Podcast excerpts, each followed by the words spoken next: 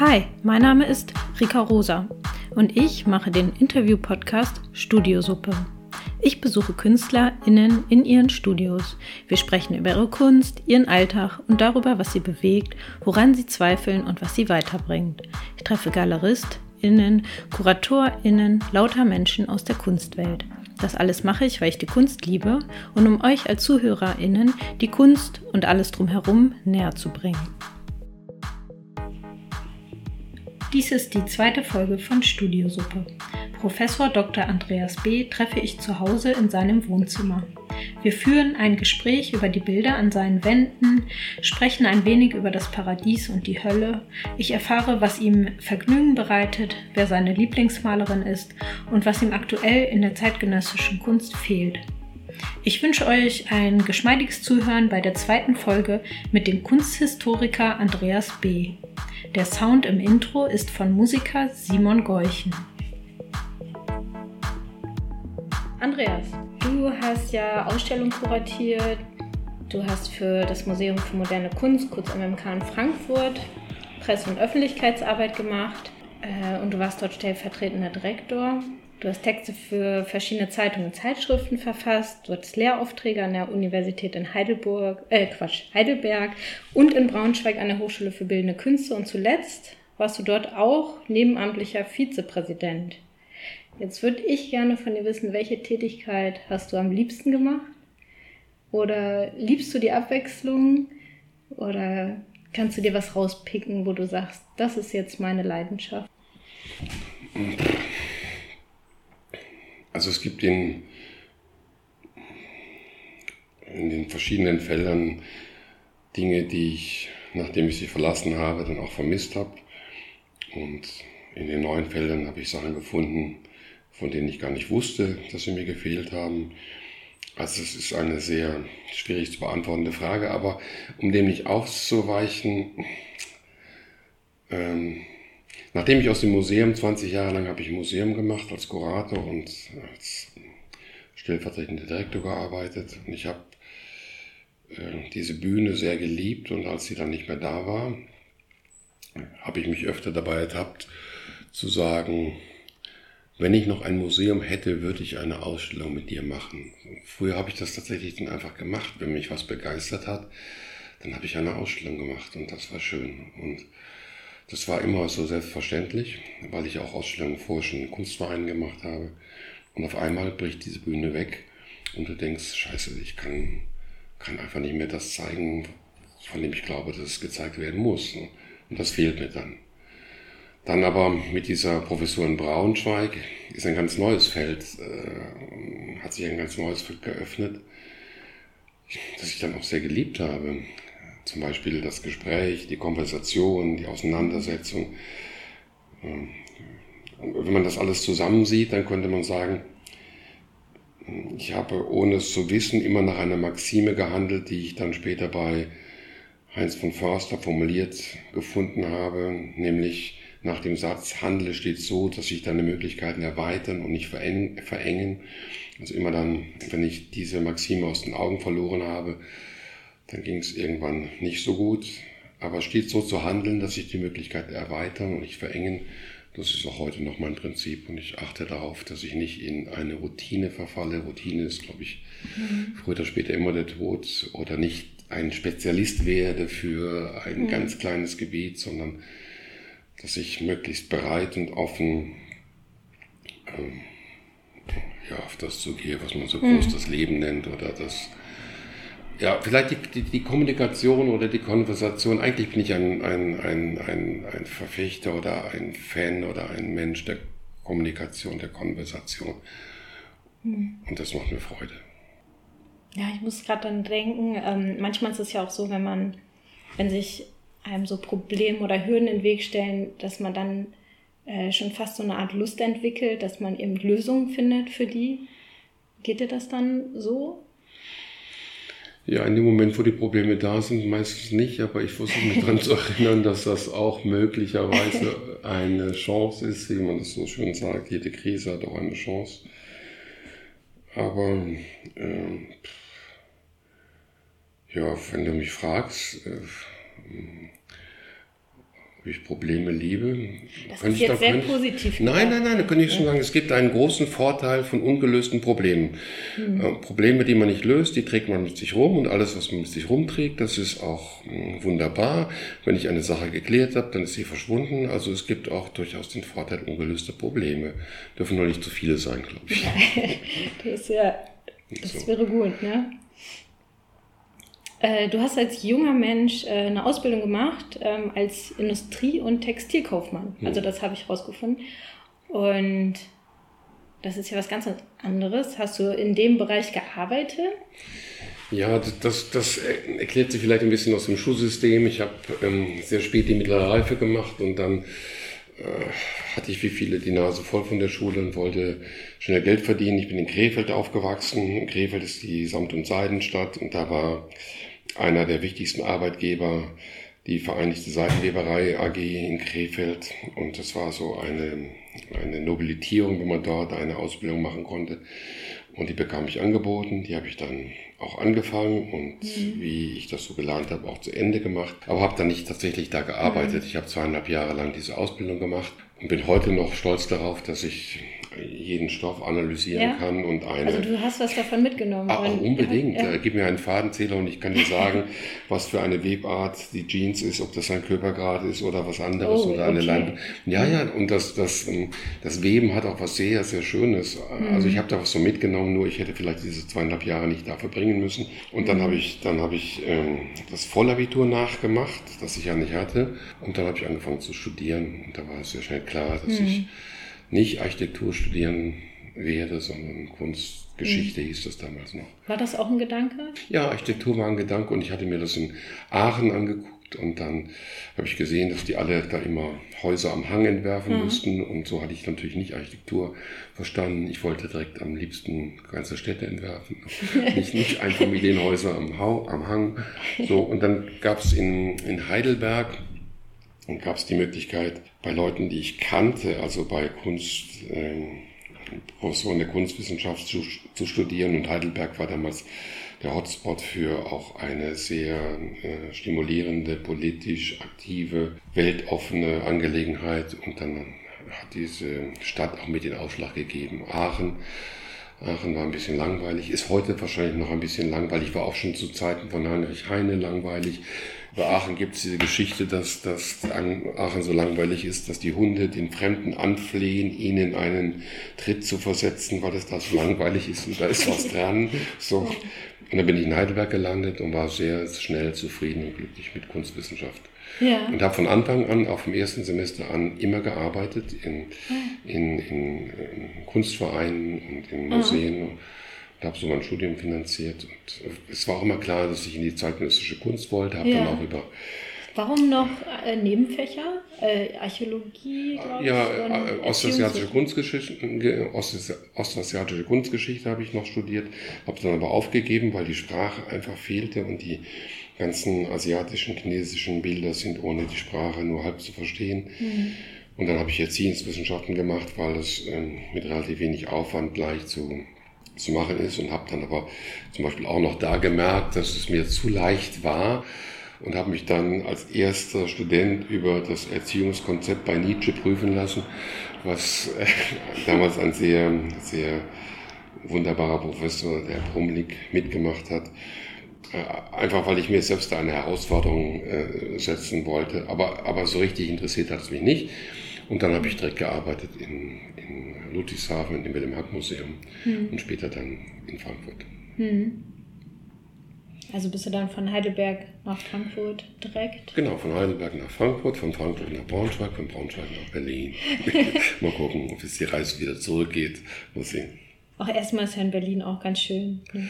Ja. Ach, weiß ich nicht. Berlin ist eine Stadt, die mir zunehmend auf den Keks geht. Ach ja. Aber das liegt auch vielleicht im Alter so. Wieso? Wieso? Ja, ja also ich, man, äh, man vergleicht ja immer mit anderen Städten. In, hm. in Berlin gibt es so viele Künstler, so viele Kunstinstitutionen. In äh, Berlin gibt es nicht wirklich eine bürgerliche Aufmerksamkeit für das, was mir wichtig ist in der Kunst. Was ist dir wichtig? Der, eine, eine, Aufmerksamkeit und nicht ein, ja, eine gesteigerte Aufmerksamkeit. In Frankfurt kannst du, kannst du sicher sein, dass 70 Prozent der Museumsbesucher und der Galeriebesucher interessierte Bürger sind. Und in Berlin hast du 70 Prozent Künstler, die dir auf der Ausstellungseröffnung doch nur die Einladungskarte für ihre nächste Ausstellung in die Tasche stecken. Mhm. Also das ist, da ist das Verhältnis. Mehr dann so ein Eigeninteresse. Ja, ja. total. Mhm. Eine vollkommen narzisstische äh, Stadt hier und das ist nicht mehr man darf den Begriff ja kaum noch gebrauchen, aber das ist nicht mehr gesund. Das ist keine gesunde Stadt Berlin. Und ich mhm. kann auch nicht mehr diesen, diesen ähm, hippen Faktor sehen. Jetzt gerade auch durch die Pandemie, wo die ganzen Clubs wegfallen. Was bleibt mhm. von Berlin übrig? Ich mhm. Bin da ja. ähm, nicht sicher, dass das Ja, da hält sich auch nicht jeder dran, ne? Gibt jetzt immer so Partyschiffe und so. Ja, ja, ich, ich lese das ja. Partys ich lese das auch. Das kann ja. ja auch jeder machen. Und ich habe mich ja auch äh, mit 20 für unsterblich gehalten. Äh, ja, ich habe auch gedacht, wenn man jünger ist, dann ähm, ja. hält man sich nicht so dran. Ne? Ja. Aber es ist schon eine sehr narzisstische Stadt und ähm, ich fühle mich wohler, habe mich sehr viel wohler gefühlt in Frankfurt, wo, wo alle, wo du konntest jedes Gespräch anfangen in Frankfurt mit der Frage, wo kommst du her?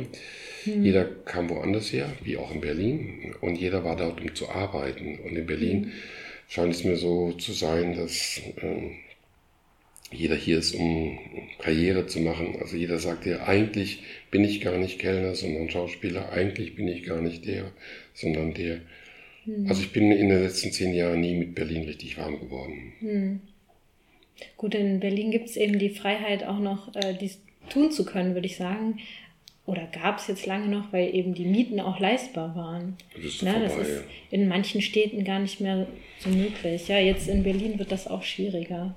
Aber dadurch gibt es ja so viele Kunstschaffende. Ja, ja es ist vorbei mit den Mieten. Ja. Du, ich habe eine Frage und zwar können wir das Fenster vielleicht zumachen? Wegen der Nebengeräusche. Ja, wegen der S-Bahn, genau. Ja, ja, die höre ich schon nicht mehr. Ja, ich glaube, man hört die auch kaum, aber ein bisschen. Ne?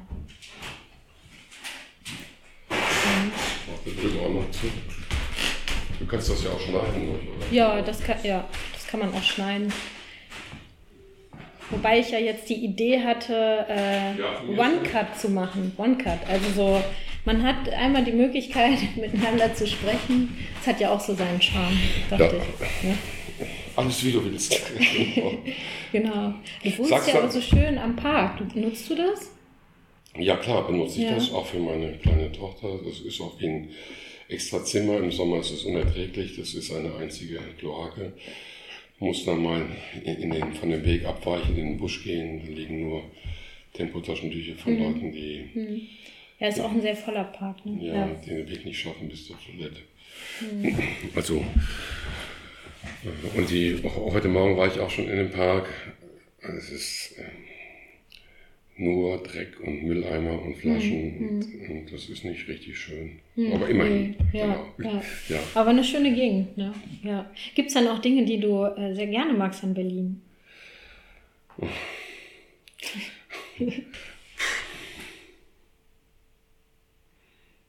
Hm. Das ist ganz spannend. Ich habe immer so meine Problemchen mit Braunschweig. Hm. Ja, ja, Braunschweig kann ich verstehen. Ja. Da wohnt ja auch keiner, hat ja auch keiner von uns Professoren gewohnt in Braunschweig. Hm. Außer die Corinna Schnitt, weil die Kinder hatte, die hat eine Zeit lang dort gewohnt in Braunschweig. Hm. Da will man noch nicht sein. Aber wenn du mich, wenn du mich so fragst, was ist gut an Berlin? Ich würde sagen, die Leute, aber ich habe die besten Freunde sowieso in, mittlerweile verteilt in der ganzen Welt, also die hm. wirklich guten Freunde. Demnächst habe ich Geburtstag und da kommt ein Freund aus München, einer kommt aus London, mhm.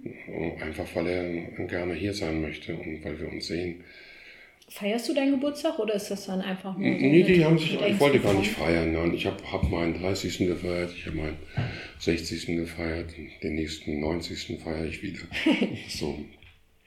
Aber die, die wollen einfach kommen und das finde ich auch sehr schön und so ist ja auch Freundschaft zu verstehen, dass man dass man sagt, ich würde gern kommen und dann freut man sich sehr und dann mache ich ein kleines Essen fertig aus. Mhm. Aber nochmal zurück zu Berlin. Also so richtig sagen kann ich nicht, was äh, besonders toll ist an Berlin. Hier ist nicht alles schlecht, mhm. das ist ganz klar. Aber es ist auch nur eine Stadt. Also so kann man es vielleicht sagen, es ist auch nur eine Stadt. Mhm. Und ich habe hier viele Bekannte, aber die Freunde sind äh, gar nicht so unbedingt in Berlin. Und man kann, kann, kann natürlich sagen, die Nähe zu, zur Ostsee ist schön, aber so, so hat jede Stadt was. In Frankfurt habe ich mhm. gesagt, die Nähe zur, zur Schweiz, zu Basel, zum Rhein ist schön. Mhm. Und äh, ja, ich könnte dich auch fragen, was ist schön an Berlin? Ich, oh ja, mir würde eine Menge einfallen, glaube ich. Ja, ja das ja. würde mich auch mal interessieren. also ich finde es zum Beispiel schön, dass man schon viele Möglichkeiten hat, so ein bisschen rauszufahren und ist direkt so im Grün und ist dann direkt auch so dörflich. Und für mich ist das dann, also weil ich ja auch irgendwie vom Dorf komme, ist es dann irgendwie direkt so, so äh, wie so zu Hause irgendwie, ne? also wie früher. Und äh, gleichzeitig hat man aber auch die ganzen, ähm, also das kulinarische Angebot, sag ich mal, also Essen ist wirklich, gibt es also so viel grandiose Auswahl an Essen. Ähm, gut, ich esse kein Fleisch, das ist vielleicht nochmal ein Punkt irgendwie, warum Berlin da so für mich so großartig ist. Und aber auch kulturell jetzt, gut, Kino ist gerade nicht so möglich, ne? aber auch Kunstausstellungen. Kinos sind möglich, Kunstausstellungen sind ja, aber mittelmäßig. Ja, die besseren ja. Ausstellungen finden alle woanders statt, ja. würde ich behaupten. Oder sagen, auch sagen Aber manchmal viele. passiert jetzt auch, dass dann draußen was gezeigt wird, zum Beispiel. Mhm. Ähm, Gut, jetzt wohne ich aber auch schon seit 14 Jahren hier und dann, ähm, was auch toll ist, man entdeckt immer wieder was Neues. Ähm, also es ist nicht so schnell ähm, zu Ende kennengelernt. Also man, es kommt immer wieder was Neues, das finde ich auch schön. Auch wenn man jetzt so anfängt, zum Beispiel mit dem Fahrrad so ein bisschen die Gegend zu erkunden. Ja, Jetzt, also, das höre ich oft und das kann ich auch sofort unterstreichen, mhm. aber das spricht ja nicht für Berlin, dass alle immer vom Umfeld sprechen, von den Seen, ja. die es um Berlin Ja, aber gleichzeitig, naja gut, aber auch so, ähm, ja, die Menschen, ne, also wie du schon sagst, ähm, viele sind ja doch auch vielleicht offener als zum Beispiel in kleineren Städten ähm, ja, es gibt mehr Freiheiten. Also wenn man über eine rote Ampel äh, läuft, dann wird man jetzt nicht direkt äh, böse angeschaut. Also so die, man kann mehr auch so vielleicht kleine Regeln brechen. Es gibt dann doch nochmal Spätis, die aufhaben. Also so ein kleines Freiheitsgefühl. Äh, das habe ich auch in Berlin, ja. Hm. Mhm. Genau. So, ich äh, komme nochmal auf deine Arbeit an der Hochschule für Bildende Künste in Braunschweig zurück. Du hast da im Fach Kunst im Diskurs äh, eine schriftliche Prüfung gehabt, wo du nur Fragen gestellt hattest. Und die Antworten konnten sozusagen niemals falsch sein. Stimmt. äh, ja, das fand ich sehr schön. Also es, es, gab so ein bisschen die Möglichkeit, sich selber besser kennenzulernen. Also es waren ja so, ich würde mal sagen, psychologische Fragen. Und ja, auch sich als Künstler, Künstlerin ähm, besser reflektieren zu können, seine Position zu finden. Und ich würde ganz gern so vier Fragen zurück an dich stellen. Mhm. Die erste Frage, welcher Film dich am meisten beeindruckt hat? Ja, dann, da möchte man natürlich sofort äh, ganz viele Filme. Leon, der Profi, ist zum Beispiel ein wunderbarer Film, der mich immer noch bewegt. Dann natürlich auch, es ist auch generationsspezifisch, ähm, Blade Runner, die, das komischerweise ist der nie kitschig geworden, sogar die Fortsetzung, die fand ich sehr gut.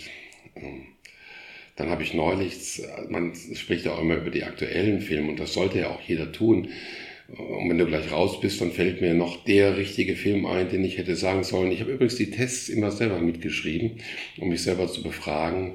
Okay. So und habe dann ähm, auch versucht in der Zeit, in der die Studierenden die Tests geschrieben haben, das selber zu machen ja. und habe dann meine Antworten auch oft abgeglichen innerlich mit den Antworten, die ich schön fand von Studierenden und habe dann äh, viel viel gelernt. Also ja, ich habe ja. das, man macht das ja nicht selbstlos. Und es waren übrigens 14 äh, Fragen, immer von denen sieben unbeantwortbar waren und sieben beantwortbar. Und die unbeantwortbaren Fragen waren natürlich die entscheidenden, weil man sich da entscheiden muss. Also zum Beispiel gibt es den Mond, wenn keiner hinsieht, ist sieben viel. Und da, die Frage mit dem Mond, was hast du geantwortet zuletzt? Ja, da bin ich natürlich wild entschlossen zu sagen, den Mond gibt es nur, weil ich da bin und ich gebe dem Mond überhaupt seine Existenz und ohne mich existiert er nicht. Aber das ist so eine entscheidende Abzweigung. Trotzdem habe ich dann von den Antworten der Studierenden, es ist ähm, unendlich schöne Sachen äh, gefunden und erlebt, die mich bereichert haben. Mhm. ich glaube, man kann, man kann äh, vielleicht äh, durch Fragen mehr anstoßen als durch irgendwelche Setzungen und Argumente. Hm. Zum Beispiel auch, ähm, was mich selbst überrascht hat, aus einer Laune heraus habe ich mal die Studierenden gefragt, was es äh, für eine deutsche Entsprechung zum englischen Wort flirten gibt. Und dann hm. war allen sehr hm. schnell klar, man hat auch immer geflirtet. Aber früher hat man das anders genannt und dann haben manche richtig, richtig sich verkrampft und gesagt, es muss doch ein deutsches Wort für Flirten geben. Und aus diesem Spiel ist dann sehr viel Schönes erwachsen und rausgekommen. Und dann habe ich immer gesagt, ich weiß ein Wort für Flirten. Ja, welches denn? Sage ich nicht. Doch, sag. Und so ging das hin und her. Und das ist Konversation und das ist schön. Das ist einfach, wenn man sich austauschen kann. Es geht nicht um Recht haben oder um richtig und falsch, sondern es geht um, ja, um, um Standpunkte. So, ich will, ich, ich ähm, will den Dialog und ich will die, die äh, Ambivalenz, die ich auch mhm. als wohltuend empfinde. Aber jetzt bin ich, glaube ich, von deiner Frage abgewichen. Film, zum Beispiel habe ich ich, das liegt auch vielleicht an meinem Alter wieder, habe ich neulich diesen Film La Grande Bellezza wieder gesehen. Spielt in Rom und ist auch so ein Resümee, leicht melancholisches Resümee über das Leben. Mhm. Also es gibt viele, viele Filme. Dann gibt es eine mhm. große Liebe, immer mein ganzes Leben lang zu Western auch. Ich habe immer Western sehr geliebt und da habe ich auch mal ein Seminar zugemacht in Braunschweig mhm. zum Western und dann haben alle gesagt, oh, das geht auch wieder nur um Männer, es geht auch um Männer. Nein, nein, ich kenne nur einen, einen einzigen Western, wo es um Männer geht. Die, der Dreh- und Angelpunkt ist immer die Frau in einem Western. Das ist fast wie eine Tragödie. Aber das muss man dann zusammen genießen. Und ich habe das nie gemacht für jemanden, sondern immer für mich selbst. Zum Beispiel habe ich auch bei diesem Western-Seminar als erstes ähm, mit Gary Cooper 12 Uhr mittags gezeigt und habe dann Synchrontrinken angeboten. Also wenn im Film ein Whisky getrunken wurde, gab es auch bei mir im Atelier ein Und wie endete das? In einem völligen Desaster. Ich habe nicht gewusst, wie viel in dem Film getrunken wird. Ne? Wir haben nur einen kleinen Whisky getrunken und es war, es war unmöglich zu schaffen, so ja. viel zu trinken wie viel. Aber das, das merkt man erst, wenn man tut. Und dann habe ich äh, in diesen Western dann auch Waffen ausgeteilt, sodass man, so wie man mit dem Fußball in der Hand besser ein Fußballspiel gucken kann oder mit dem Baseballschläger ein, Bas ein, ein mhm. Baseballspiel. So. Und, und am Schluss waren mehr Frauen in dem Seminar als Männer. Mhm. Also so ganz, mhm. ganz, ganz, ganz merkwürdige Dinge. Und es hat mich gefreut. Und dann gab es immer noch Fragen, die, die äh, dann auch gestellt wurden. Ein, einer frug dann aus dem, von den Studierenden, wie viele verschiedene Jeans haben wir denn gesehen in diesem Film? Und alle, die den Film gesehen haben, wussten das nicht. Und ich hatte die Frage mir selber schon mal gestellt, es kommt keine einzige Jeans in dem Film vor. Ne? Und dann, dann guckt man den, den Andy Wall an mit seinem schönen schwulen Western, wo, wo mhm. es nur um die Jeans und die Pose geht. In den, mhm. Also es ist ganz schön. Mir, mich interessiert jede Form der erhöhten Aufmerksamkeit, ob das im, im Film ist oder in, in einer Literatur oder wo auch immer. Also alles, was ähm, diese erhöhte Aufmerksamkeit ähm, zeigt, das interessiert mich. Und das mhm. ja, macht es auch so schwierig, solch eine Frage zu beantworten, aber das macht es auch für andere schwierig. Mhm. Aber manchmal gibt es gibt es ganz treffende Antworten. Es gibt wirklich einen Film. Und wenn du mich zum Beispiel fragst, dann kann ich kaum an mich halten und würde dich fragen, was ist denn dein lieblingswichtigster Film, mhm. den es gibt? Weil das macht keinen, keinen Sinn für mich, nur meine Meinung zu sagen. Mhm. Ich will mich sofort austauschen. Ja. Ja, ich finde auch ähm, manchmal es sehr schwierig, dann sich für eine Sache zu entscheiden. Also du sagst ja gerade, okay, dann ne, gibt es diesen einen Film, mhm. aber ich finde das äh, gerade so bei Filmen wirklich sehr schwierig. Ja. Mhm. Weil es ja auch, ähm, ja, Filme, du hast ja jetzt auch mehrere angesprochen, Western, aber auch ähm, ganz andere Genres und es gibt ganz andere Stimmungen und ja. ähm, man musste dann die Stimmung auch finden, die zu einem passt vielleicht? Oder ja. ja. Sonst muss man ja eigentlich immer mehrere benennen. Ja, man müsste mehrere benennen, aber äh, ich habe gerade mal nachgeguckt, während wir sprachen, Leon der Profi ist von 94. Also wenn man, ja. wenn man nach 26 Jahren noch einen Film als berührend spürt, ich, wenn ich über den. Film rede, dann spüre ich die Berührung dieser Film hier, den ich zweimal gesehen habe in meinem Leben bei mir hinterlassen hat, dann ist das schon was, dann kann man den schon nennen unter den. Berührung ist auch so ein Berührung. Stichwort. Das ist äh, Berührung, Berührung zählt auch. Und äh, Camus hat zum Beispiel, habe ich auch mit den Studierenden oft gemacht, Camus mit 28 die zehn wichtigsten Worte aufgeschrieben, mhm. die die für ihn mit 26 oder 28 die zehn wichtigsten Worte waren. Und da bin ich hingegangen und habe den Studierenden diese zehn Worte gesagt, in, auch in einem dieser Tests oder aufgeschrieben und sie sollten mir ihre zehn wichtigsten Worte mhm. sagen. Mhm. Also man, man äh, setzt ja alles immer in Relation. Mhm. Und da war erstaunlich zu sehen, dass bei Camus kommt zum Beispiel das Wort Mutter vor und nicht das Wort Vater. Mhm. Und bei den Studierenden war das fast genauso. Und die haben, der Vater kam kaum unter den zehn wichtigsten Worten vor. Mhm. Was das bedeutet, weiß ich nicht. Aber darüber kann man dann reden. Mhm. Oder wenn du mir jetzt sagen würdest, äh, ein Film, der dich wirklich berührt oder geärgert hat, dann würdest du was für dich erzählen. Und das interessiert mich. Ich will, dass jeder, wenn mir jemand sagt, wenn ich frage, wie ist die Welt entstanden, ich erfahre nie, wie die Welt entstanden ist. Mhm. Aber wenn du mir sagst, wie die Welt entstanden ist, dann weiß ich etwas über dich. Du sagst zum Beispiel als aufgeklärter Mensch, ähm, Urknall, dann denke ich, ah, wie langweilig, hier Physik aufgepasst, prima. Das Faszinierende ist ja auch, dass die Antwort, selbst wenn sie nicht ehrlich ist, auch so viel über die Person sagt. Genau, genau. Und, ja. Und das habe ich gemeint, wenn ich sage, eigentlich bin ich an Konversationen interessiert und ähm, Weil du hast das ja auch mal als kleines Buch verfasst, also die Antworten. Ja, so Und äh, zwei habe ich sogar gemacht. Alle fünf zum Beispiel bei diesen zehn, ähm, zehn Wörtern manchmal Dinge gelesen, ähm, wo ich dachte, vielleicht ist das was, wo der Studierende oder die Studierende ähm, dachte, das hört sich besonders gut an, ja. das so zu benennen und war gar nicht so bei sich selber. Also man merkte den Unterschied, wo die jetzt wirklich bei sich sind oder wo sie was erzählen wollen, was, ähm, was ihnen gutes Licht drückt. Ja, ja aber deshalb gab es ja auch keine Noten, weil äh, mhm. es ist ja anonym geblieben, diese Antworten. Ja. So, jeder, der sich bemüht hat, dieses Spiel mitzuspielen, der war für mich, ähm, dem habe ich die Unterschrift gegeben, die er da braucht. Das, ja. Weil ich will ja kein Wikipedia-Wissen abschreiben. Ähm, ja. Das ist ja langweilig. So. Ja. Ich glaube, Lange, Langeweile ist sowieso die Todsünde schlechthin. Und wenn jemand Aufmerksamkeit ähm, geheuchelt hat oder tatsächlich aufmerksam war, dann ist es die reinste Freude. Es ist auch Stimulanz. Und wenn ich bei dir merke, du bist aufmerksam oder du widmest dich einer Sache mit einer erhöhten Aufmerksamkeit, dann, dann merke ich, ähm, dass ich gerne was ähm, mhm. da austausche. Mhm. Und die Frage nach dem Film, ähm, vielleicht frage ich dich später nochmal. Sag mir wenigstens einen Film, damit ich was über dich erfahre. Okay, dann kann ich noch ein bisschen nachdenken. Okay. Ähm, ja, die zweite Frage, sollte Kunst, äh, Kunst nützlich sein?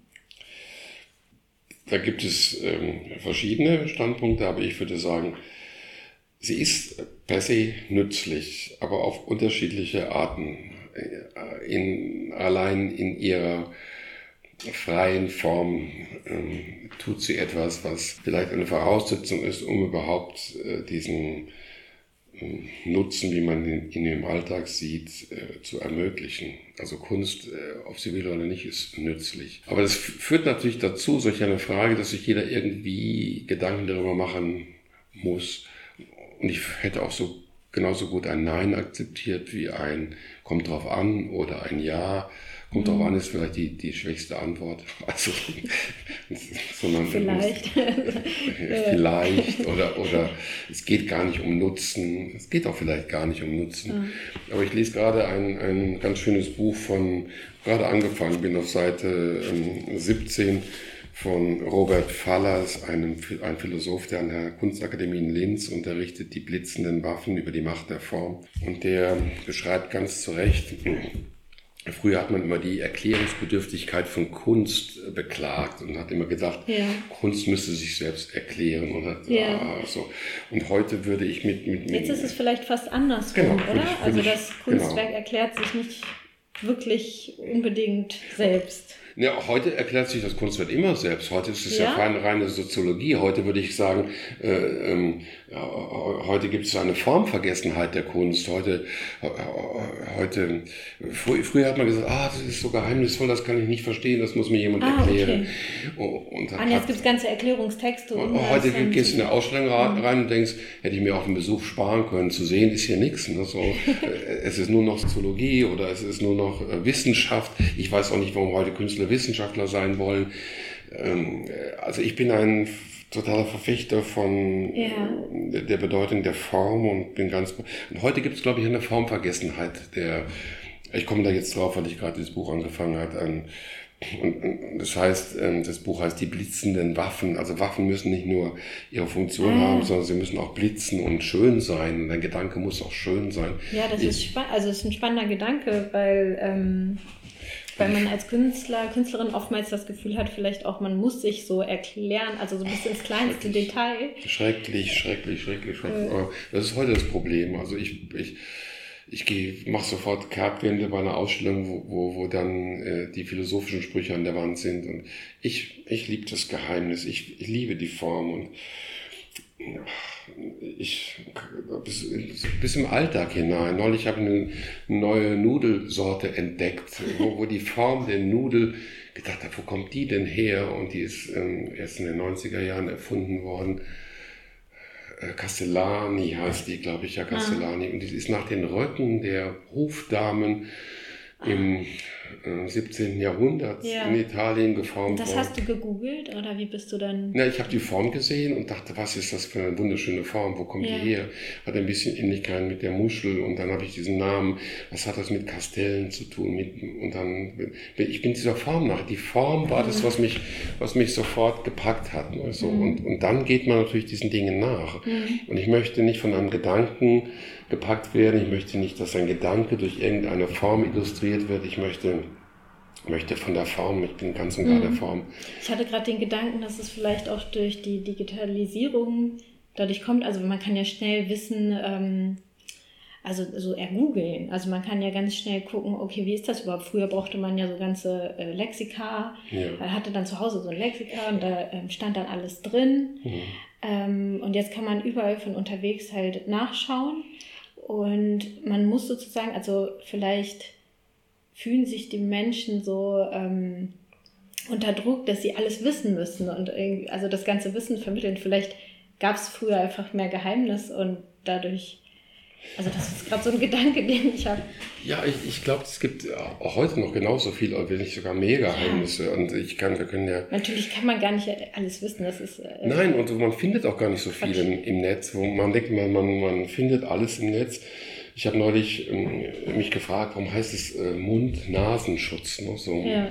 Und man könnte sagen, ja, es heißt einfach so wie. Und dann habe ich angefangen zu googeln. Ich habe lange gebraucht, bis ich eine Erklärung fand, ja. die mich auf einen Weg geführt hat, der am Schluss gar nichts erklärt hat. Und ich war dann froh, dass dieses Problem gar nicht so zu erklären ist. Mhm. Aber ich könnte dich jetzt fragen, wieso heißt es Mund-Nasenschutz?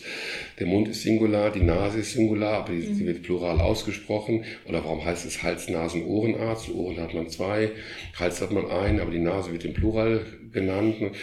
Und das sind vielleicht so Formprobleme, an denen ich Spaß und Freude habe. genau, oder die Nudeln habe ich ja auch nur gekauft, weil sie so schön waren, ich sie noch nie gesehen habe in einem italienischen Laden. Ja. Und an der, an der Nudel kann man ja auch, du kannst ja dir alle Barilla-Nudelsorten kaufen. Und die sind alle aus dem gleichen Teig, schmecken aber anders und es liegt nur an der Form. So, ja, die eine ja. ist dicker und die andere nimmt mehr, die ist gerillt und nimmt mehr von der Soße auf und so und ich, ich, ach, ich glaube, heute gibt es wirklich eine Formvergessenheit und ich verstehe nicht, warum die Künstler alle so sein wollen wie Wissenschaftler, wobei die Wissenschaft ja, wie Paul Feierabend schon gesagt hat, auch Kunst ist. Und ich glaube, die gute Form, äh, auch die gute Umgangsform oder die Höflichkeit äh, führt oft zu einem Inhalt und das sogenannte Inhaltliche ist rein formal. Hat Nietzsche übrigens schon gesagt, also in, in als Künstler lebt man in einer scheinbar verkehrten Welt, da wird alles Formale zum Innerlichen oder das Innerliche zum Formalen. Aber diese Erkenntnis hat man heute total vergessen. Und mhm. die meisten Ausstellungen langweilen mich vollkommen. Also zeitgenössischer mhm. Kunst. Also du rennst da durch und. Ja, ich renne da durch und, und denke, oh, lass mich in Ruhe mit, mit äh, interessiert mich überhaupt nicht. Aber dann gibt es immer natürlich auch wieder so Sachen, die einen begeistern oder ähm, was begeistert dich? Irritieren. Jetzt habe ich gerade äh, in Frankfurt im Museum von Moderner Kunst die Ausstellung von äh, Frank Walter gesehen. Und ich habe gedacht, ach, äh, hör mal auf, es bedient alles, was man so im Moment diskutiert. Diversität, Kolonialismus, äh, äh, dann was die ja Gender-Geschichten und so und habe gesagt, nee, ich, aber ich habe es mir pflichtbewusst angeguckt und dann gehe ich da rein und bin überrascht und wunderbare Kunst. Es ist wirklich super und dass ich, da denke ich mir, scheiße, die hätte ich selber gerne gemacht, die Ausstellung. Obwohl sie so im, im, im Umfeld und wie sie besprochen wurde, habe ich gedacht, oh, das ist wieder nichts. So, aber dann ist man manchmal doch überrascht. Oder gerade habe ich auch selbst eine kleine Ausstellung begleitet in Frankfurt in einer Galerie, wo sich äh, drei Künstler auf eine vollkommen unzeitgemäße oder Art mit dem Thema aus, mit dem Thema der Form auseinandersetzen. Und das interessiert keinen Schwein, aber manchmal braucht man drei, vier Leute und das reicht, um in eine Konversation zu kommen. So. Mhm.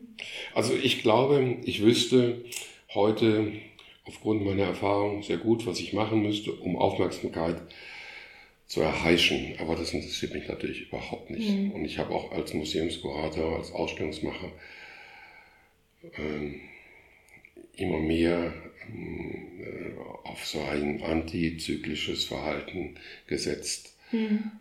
Und damit kommt man, kommt man glaube ich, weit. Mhm. So als, als, ähm, als ich 91 anfing, haben alle gesagt, Keramik ist tot. Mhm. Dann habe ich gedacht, ah, jetzt gucke ich doch mal hin, ob Keramik wirklich tot ist. Und du weißt ja, heute in Braunschweig ist die Keramikwerkstatt eine der. Ja. Aber, aber ich, ich höre noch, die wirklich bekannte, berühmte Leute, mhm. Keramik kannst du sowas vergessen. Mhm. Malerei ist tot. Ja, das habe ich jetzt ich, so oft gehört, aber das, das kann ich schon gar nicht mehr hören. Ne? Kannst, kannst nicht, kannst, kann, oder, oder kein Mensch braucht mehr ein Fotolabor. Und so. Also, immer dann, wenn, wenn Leute so das Wörtchen ist gebraucht haben. Malerei, ist, Keramik ist tot. Habe ich gedacht, nee, vielleicht gucke ich doch nochmal hin. Und das hat mir immer Freude gemacht. Mhm. Auch an die Ränder zu schauen und nicht immer mhm. im Zentrum. Und diese Ausstellung in, in, in Frankfurt mit Frank Walter, da habe ich nur gedacht, das bedient alles, was heute diskutiert wird. Aber dann war es eine Überraschung. Also, das passiert auch. Also man ist ja nicht schöner, als sich zu irren und überrascht zu werden. Ja, ja. ja. schön. Mhm. Also es war die letzte jetzt, ich könnte so fortfahren. Also. Ja. Und, und wenn du mich fragst, ich bin, ich, ich lebe ja auch all mit diesen Sachen zusammen, weil ich, weil das für mich Gespräche sind. Und ja. So wie ich jeden Tag zwei Zeitungen brauche, um mit ja. der Welt im Gespräch zu bleiben, brauche ich die Bilder. Und wenn du, ähm, äh, wenn du mich fragst, dann äh, würde ich sagen, man, man sieht alles. Man, mhm. man, kann vielleicht auch alles denken, alles fühlen, aber ich glaube, ja. ich kann alles sehen. Und ich könnte, ja. Lass uns da gleich noch weiter drüber reden. Ich muss mal ganz kurz ins Bad. Ja, klar. Du, du sagst, wie es. Wenn es zu viel wird, stoppst du mich auch einfach. Ne? Das, ja, ich gehe einfach jetzt. Ja, ja, klar.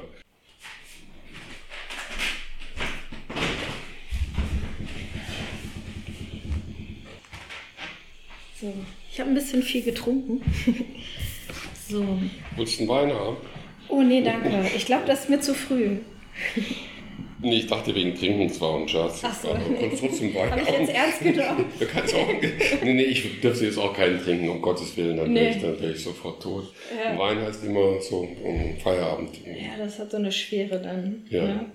Äh, wir müssen ein bisschen mit dem Tisch aufpassen, dass wir nicht so drauf kommen. Genau. Ja, klappert, ja. ja. Ja, du hast ja auch ganz viel hängen, ne, in der Wohnung. Ja. Äh, du sammelst Kunst? Nein, nein, nein, nein, nein, nein. Aber manchmal, wenn du was spannend findest oder du bekommst was geschenkt? Ja, ich habe mir auch Sachen schon selber besorgt. Also, aber es sind für mich, ähm, das ist so ein bisschen so wie Sender und Empfänger. Man bleibt mit Sachen in Kontakt und manche Dinge verbrauchen sich auch und äh, kommen dann ins Depot. So, aber andere Sachen sind, sind einfach so Wegmarken, mit denen man so auch irgendwie die eigene Zeit dehnt und ich könnte zu jedem was erzählen, muss das aber gar nicht. Es hängt hier nicht, damit jemand fragt, was ist das denn oder so, sondern es sind alles Dinge, die mit meinem Tun zu tun haben. Und viele Sachen sind ja auch gar keine, sind auch gar keine äh, Kunst und wollten gar keine Kunst sein, sind aber da und äh, ja.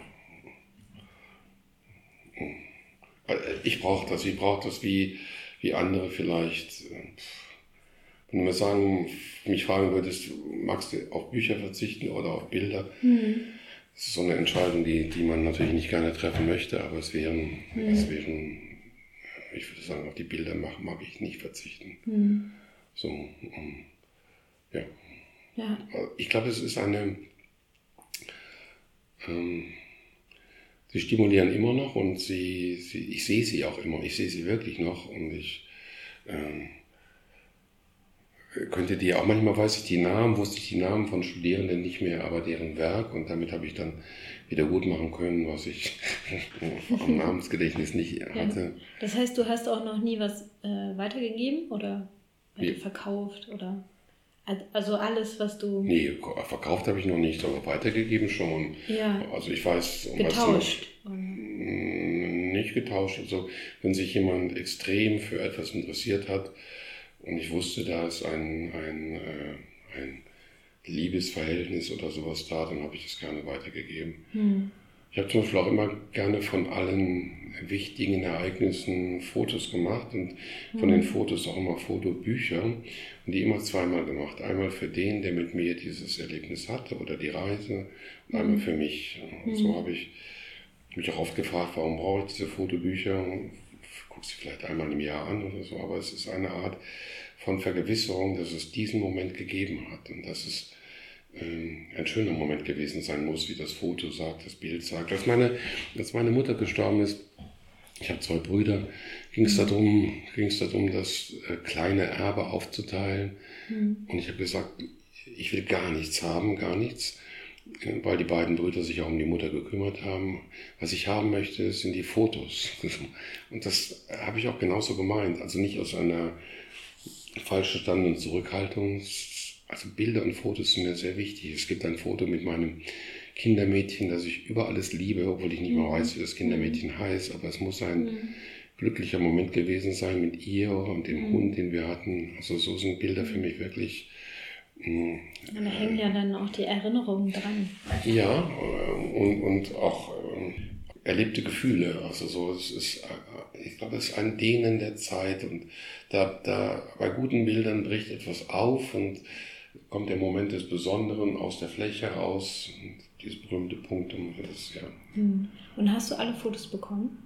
Nee, das war ja ganz kurios. Obwohl meine, meine Brüder ähm, vielleicht gar nichts damit anfangen können, ja. haben sie die Fotos doch nicht mehr geben wollen. Das ist und ganz hast du komisch. die dann kopiert oder? Ja, ich habe sie mir kopieren, scannen können und das ja. ist ja aber es ist ganz komisch mit den Fotos. Ich habe die Studierenden ja auch oft gefragt, äh, was sind Fotografien, haben die was Magisches? Und mhm. alle haben dann gesagt, nö, die haben nichts Magisches, mhm. nix, nix. Und dann habe ich gesagt, ja, nächste, mhm. nächste, nächste, nächste Stunde bringt ihr bitte ein Foto eurer Mutter mit. Mhm. Ich möchte ein Experiment machen, haben die ein Foto der Mutter mitgebracht habe ich jedem eine kleine Nagelschere gegeben und gesagt, jetzt schneidet die Augen der Mutter auf. Und dann, nee, mache ich nicht. das ist aber auch schon ein bisschen hart, ne? Ja, aber das, die gleichen Leute, die vorher gesagt haben, ist nur ja. Papier oder ja. so. Ich kenne das aber auch von, von meiner Familie, meinen Geschwistern, ähm, dass man sich so ein bisschen um die Fotos streitet. Also ja, so, aber ich glaube, man, man, streitet sich man, um das Magische. Ne? Ja. So, man streitet sich darum, dass man mit dem Foto auch ein bisschen hat von dem anderen. Ja. Und, und, trotzdem als rationaler Mensch sagt man, das ist doch gar nicht, ist doch nur ein Foto, kann ich mhm. doch ganz viele Abzüge machen. Mhm. Oder mache ich einen Wenn Scan. Wenn man die Negative noch hat. Ja, äh, negativ, einen Scan. Und, und dann denke ich mir, ja, ich hätte aber auch gern den, den Originalabzug. Jetzt habe ich nur einen Scan davon. Ach, da ist doch so viel Magie da drin. Das ist, es gab auch mal einen amerikanischen Sammler, der ist zu Picasso gekommen und hat gesagt, ah, lieber Herr Picasso, Ihre Bilder sind ja schön, aber können Sie nicht so ein bisschen malen, wie die Wirklichkeit wirklich ist? Mhm. Sagt Herr Picasso, ich verstehe nicht ganz. Was meinen Sie denn, wie die wirklich? Ja, so hier wie dieses Foto von meiner Frau, holt ein Foto von so einer mhm. Frau aus. Sagt Picasso, ah ja, das ist Ihre Frau. Ja, das so ist meine Frau, so wie sie aussieht. Ziemlich klein und auch ein bisschen flach meinte Picasso dann. so, aber das Magische ist halt dann da und keiner der Studenten wollte der Mutter dann die Augen ausschneiden. Doch einer hat es mal gemacht ne? und ich glaube, der ärgert sich heute noch, dass er es gemacht hat. Also, der wollte vielleicht demonstrieren, ne? dass, dass er rational ist. Ja. Und ich habe es natürlich nur als Beispiel genommen, mhm. um zu sagen, es ist nicht so eindeutig, wie es scheint. Und die, die, man hat halt auch als junger Mensch oft das Bedürfnis, dass eine Sache so oder so ist. Und ähm, dann, dann kommt der Moment, wo man merkt, nee, so ist es doch dann vielleicht nicht. Hm, hm. Und, und das ähm, ich, sind ja alles Erzählungen, die, äh, die ich selber erlebt habe. Ich, ich erzähle ja nur, ich erzähle eigentlich nur mich selbst und freue mich, wenn das beim anderen irgendwie ankommt. Ja. Jetzt kommen wir zur dritten Frage. Woraus schöpfst du in deinem Leben das meiste Vergnügen? Zum Beispiel aus Antworten auf diese Frage. Ah, das war eine Frage, die ich immer gestellt habe. Zehn Jahre lang habe ich diese Frage gestellt. Und diese Antworten waren so wunderbar. Ich, du glaubst es gar nicht. Also ich, aus dieser Frage schöpfe ich zum Beispiel das größte Vergnügen, diese Frage zu stellen. Und im letzten Sommer, als ich zum letzten Mal diesen Test gemacht habe, hm. gab es eine grandiose Antwort von einer Studentin, die gesagt hat, es war ganz heiß, nicht? Und sie schrieb dann als Antwort, aus gekühlten, saftigen Wassermelonen. und diese Antwort fand ich so schön. Also, oder sagt sie, sie hat geschrieben, im Moment aus gekühlten, saftigen Wasser. Mhm. Die kam mhm. so aus tiefem Herzen und mhm. war so sinnlich, die Antwort. Und die war so wunderbar. Die anderen haben geschrieben, ja, aus dem Treffen mit meiner Familie, aus meinem Hund, aus, mhm. aus Sex, aus Drogen. Mhm. Wie langweilig. Aber die mhm. gekühlten, saftigen, roten Wassermelonen, es war auch noch rot drin. Ne? Das war eine Antwort, die nach meinem Gusto war war. Und da habe ich nur gemerkt, ich habe 70 Antworten bekommen, aber eine war von solch einer sinnlichen, äh, erotischen Qualität, dass ich, dass ich das einfach, das war das war mein größtes Vergnügen, mhm. diese Antwort zu hören. Mhm. Naja, und wenn ich ähm, direkt antworten muss, also nicht indirekt über diese Antwort, die es tatsächlich gegeben hat, dann würde ich sagen, aus gelungenen Gesprächen, aus gesungenen mhm. Kontakten, mhm. aus wenn ich den anderen erreicht habe, wenn der andere mich erreicht hat, dann gibt mhm. es so Glücksmomenten. Und diese Glücksmomente sind Momente der Freiheit. Und so würde man es vielleicht auch sagen können. Und eigentlich erinnert man sich, es gibt so ein geflügeltes Wort der Situationisten aus, aus Paris, die gesagt haben, wir alle leben wie in einem Gefängnis und erinnern uns an Momente der Freiheit und nur weil wir uns an diese Momente der Freiheit erinnern, können wir überhaupt in diesem Gefängnis überleben. Also ich erinnere mich so gerne an diese letzte Antwort äh, zum Thema Vergnügen und erinnere mich an, an Momente des Vergnügens, wenn sie mit dieser Freiheit irgendwie einhergehen, mhm. wo, ich, wo ich gemerkt habe, da, äh, da, da öffnet sich was und mhm. da ist was da, was, Natürlich habe ich auch gerne alle anderen Sachen. Ich habe gerne gutes Essen, ich habe gerne Sex, ich habe gerne. Aber wenn du, wenn die Leute zum Beispiel fragen würdest, was, was ist für sie das Paradies, dann würden viele wahrscheinlich sagen, so ein Dauerorgasmus. Und dann in dem Moment Kann auch anstrengend sein. Ja, genau. Und wenn du dann, wenn du dann drüber nachdenkst, denkst du, ach nee, um Gottes Willen. Was ist denn das? Das ist ganz schwierig. Ja. Und das macht so Spaß, darüber zu reden. Ja. Was, was ist, wie stellst du das Paradies vor? Wie soll es sein? Und dann fällt dir vielleicht Schlingensief ein, der, ja. der, seine Krankheit reflektiert hat und gesagt hat, so schön wie auf der Erde kann es im Himmel ja. gar nicht sein. Ja. Und also so, es gibt keine Antwort das ist darauf. Auch ein, auch ein Satz, den ich äh, öfter so in meinem Kopf habe. Siehst du, genau. genau. Und wenn du das sagst und ich das auch meine, dann haben wir, dann, dann entsteht irgendetwas zwischen uns. Und das sind so Momente. Aber ich habe auch mal gehört, dass eigentlich die Hölle auch ähm, auch sozusagen ähm, bei uns ist, also wenn wir jetzt zum Beispiel krank sind oder zum Beispiel depressiv oder also dass das eigentlich auch die Hölle ist, dass die mit uns ist, so wie das Paradies eigentlich auch. Ich glaube, es geht gar nicht. Ist. Geht Der Himmel. ja, es hört zusammen. Ja. Was, was Himmel macht nur Sinn mit Hölle. Also so, ich glaube, das ist ein, ein dualistisch oder dialektisches Ding. Also das eine hört zum anderen. Aber mhm man kann sagen, wenn du zum Beispiel Depressionen hast, wie, wie Churchill, der auch Depressionen gehabt hat, von ihm soll dieser schöne Satz stammen, wenn du durch die Hölle gehst, geh weiter. Was anderes kannst du gar nicht machen. Ja. Bloß nicht aufhören zu gehen, weitergehen. Mhm. Was auch immer die Hölle ist.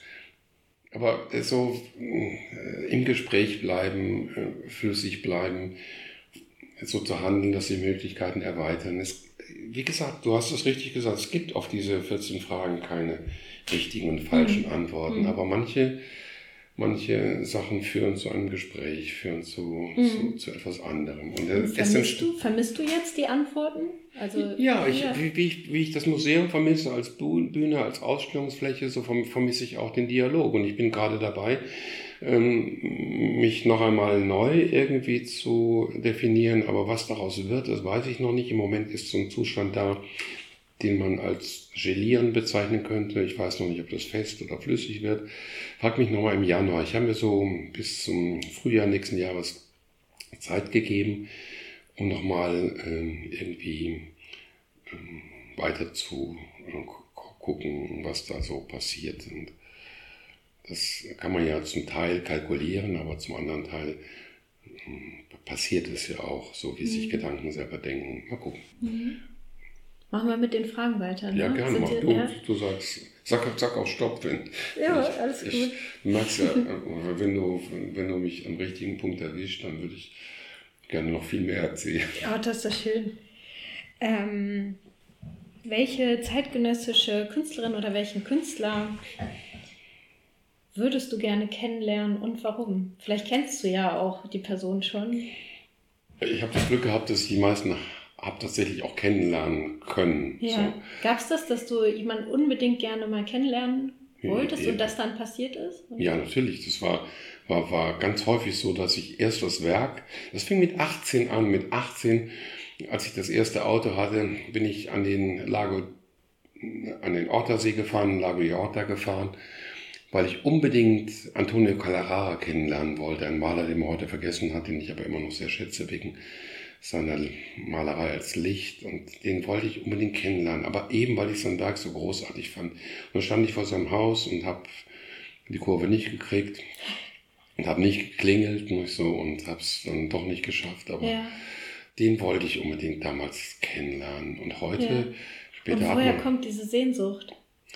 Ja, man hat ein Werk, man verliebt sich in ein Werk und möchte dann wissen, wer dahinter steht. So. Ja, aber mit 18 ist ja noch sehr früh. Da hattest du ja noch nicht studiert, oder? Nee, aber ich habe, ich glaube, das ist immer angelegt. Ich habe immer, ich bin immer diesen Dingen nachgegangen. Also das du könntest mich auch fragen, was hing bei euch in der Wohnung? Waren deine Eltern irgendwie nichts, hatten die mit Kunst am Hut?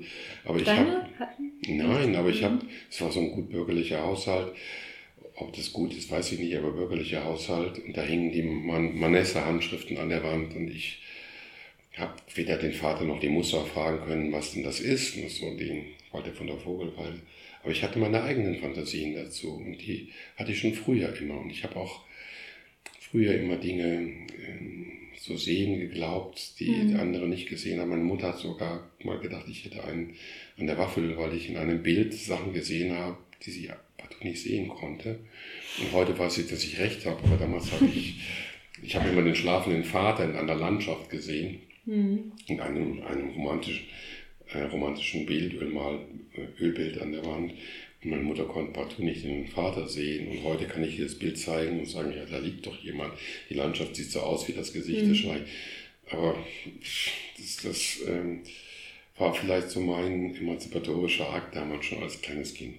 Aber die Frage war, äh, nochmal, ich, äh, ich hatte, glaube ich, gefragt, ähm, ob es Künstler gibt, die du dann kennenlernen wolltest und dann ist das passiert und dann hattest du erzählt, du bist als 18-Jähriger zu diesem Caldera angefangen. Das war, also ich wollte ihn kennenlernen, weil ich habe damals auch noch überlegt, äh, wie macht er das mit seinen Aquarellen? Und ich habe selber experimentiert, ich wollte es rauskriegen, so wie man eine, eine Aquatinta-Radierung, glaube ich, erst richtig kapiert, wenn man sie selber macht. Man muss das alles mal äh, selber ausprobieren und ich habe dann schon lange versucht, seine Aquarelle zu imitieren. Hier im Gang hängt auch noch einer dieser Versuche der 50 Jahre alt ist. so, und dann wollte ich ihn kennenlernen. Dann wollte ich äh, mit dieser Basis, dieser Experimente mit ihm gerne darüber reden, aber ich war ja. damals noch nicht so weit und konnte, ja. konnte nicht so, so, so ein Maestro ansprechen. Aber den wollte ich unbedingt kennenlernen. Später habe ich dann die Leute meistens auch kennengelernt. Francis Alice habe ich kennengelernt, Miriam Kahn. Miriam Kahn habe ich kennengelernt. Aber ja, es waren wo, immer. Wo hast du Miriam Kahn dann kennengelernt? In der Schweiz. Ich bin dann. Miriam Kahn hat immer in Basel und in Stampa gelernt, äh, mhm. gelebt und ich, kannte ich natürlich, weil ich sie wissen wollte, wo Giacometti gelebt hat und dann fährt man auch hin. Ich habe die Schweiz übrigens nur über die, überhaupt waren so ja. Künstler, die ich geschätzt habe, immer Wegweiser, ja. also wo die gelebt haben. Und äh, ich habe eine mal, bestimmte Ausstellung oder? Äh, Nein, ich habe irgendwann diese glühenden Tierbilder von Miriam Kahn gesehen. Und wenn du mich fragst, ich würde, ich, ich, wenn ich äh, Texte oder Ausstellungseröffnungen mache für Künstler, dann will ich gar kein Bild mehr haben, weil ich habe genug lieber einen Kasten, lieber sechs Flaschen Wein oder so. Aber von Miriam Kahn hätte ich so gerne eine kleine Malerei, um mit ihr in Verbindung zu bleiben. Also Miriam Kahn, wenn du mich nach dem für mich wichtigsten Maler überhaupt fragst, würde ich sagen, Miriam Kahn ist der wichtigste Maler, die wichtigste Malerin.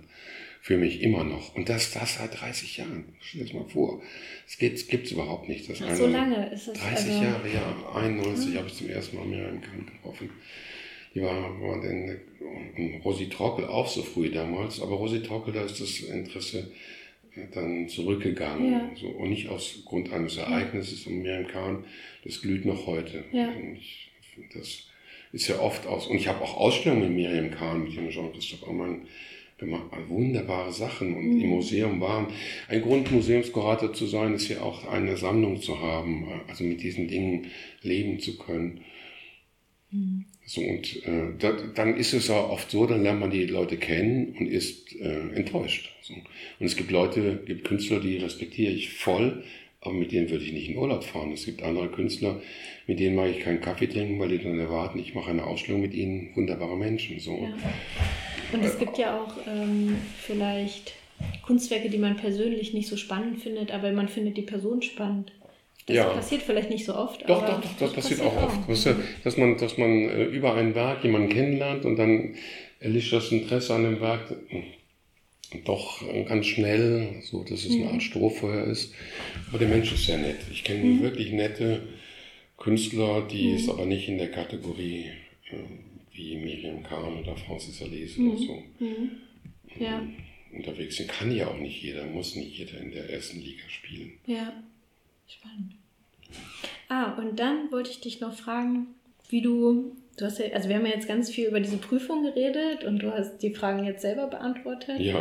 Und äh, wie bist du denn überhaupt auf die Idee gekommen und hast du dich auch gefragt, kann ich das überhaupt machen? Ob, kann ich das überhaupt machen?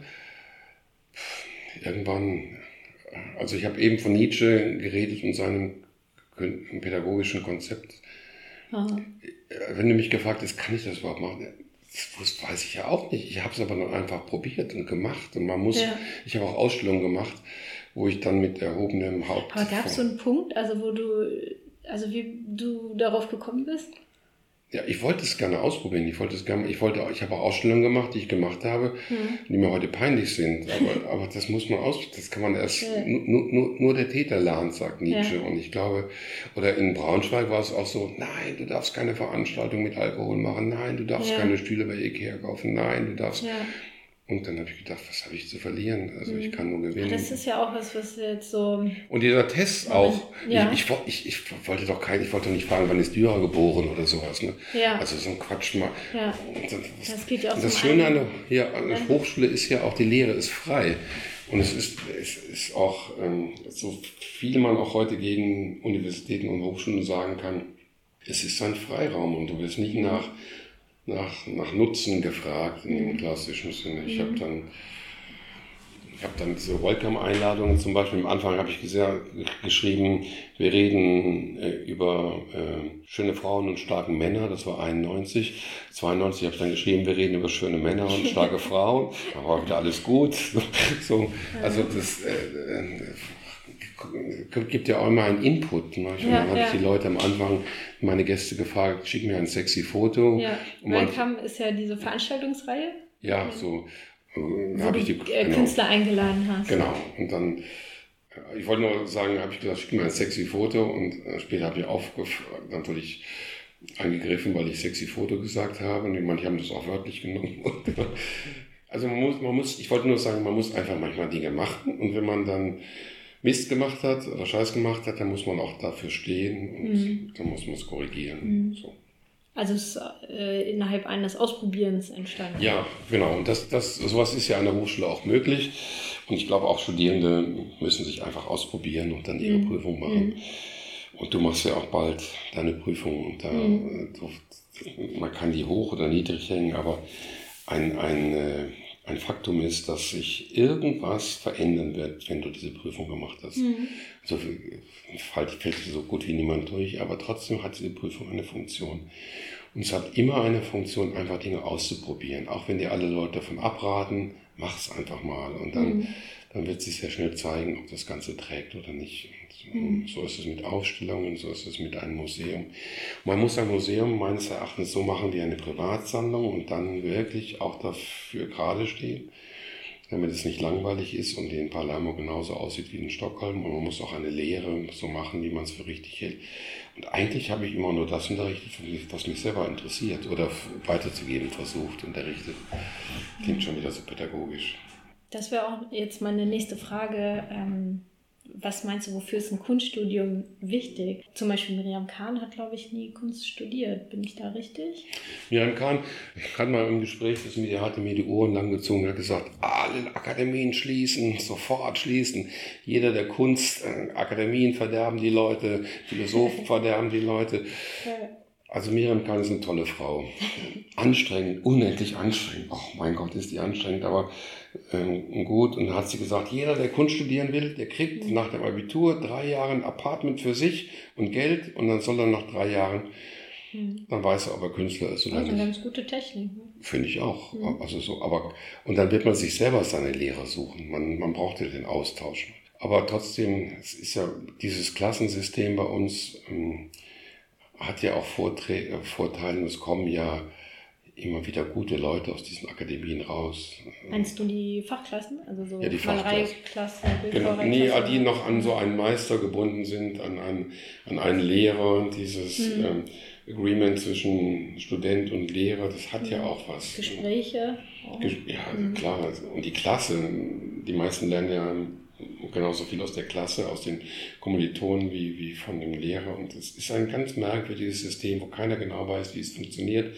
Aber es funktioniert doch. Du kannst ja gucken, dass da dass wirklich gute Leute auch an den Akademien waren und die, die haben irgendwie eine Funktion. Und wenn sie nur dazu dienen, dass man abbricht und sagt nein, und dann, dann ist man aber auch schon wert.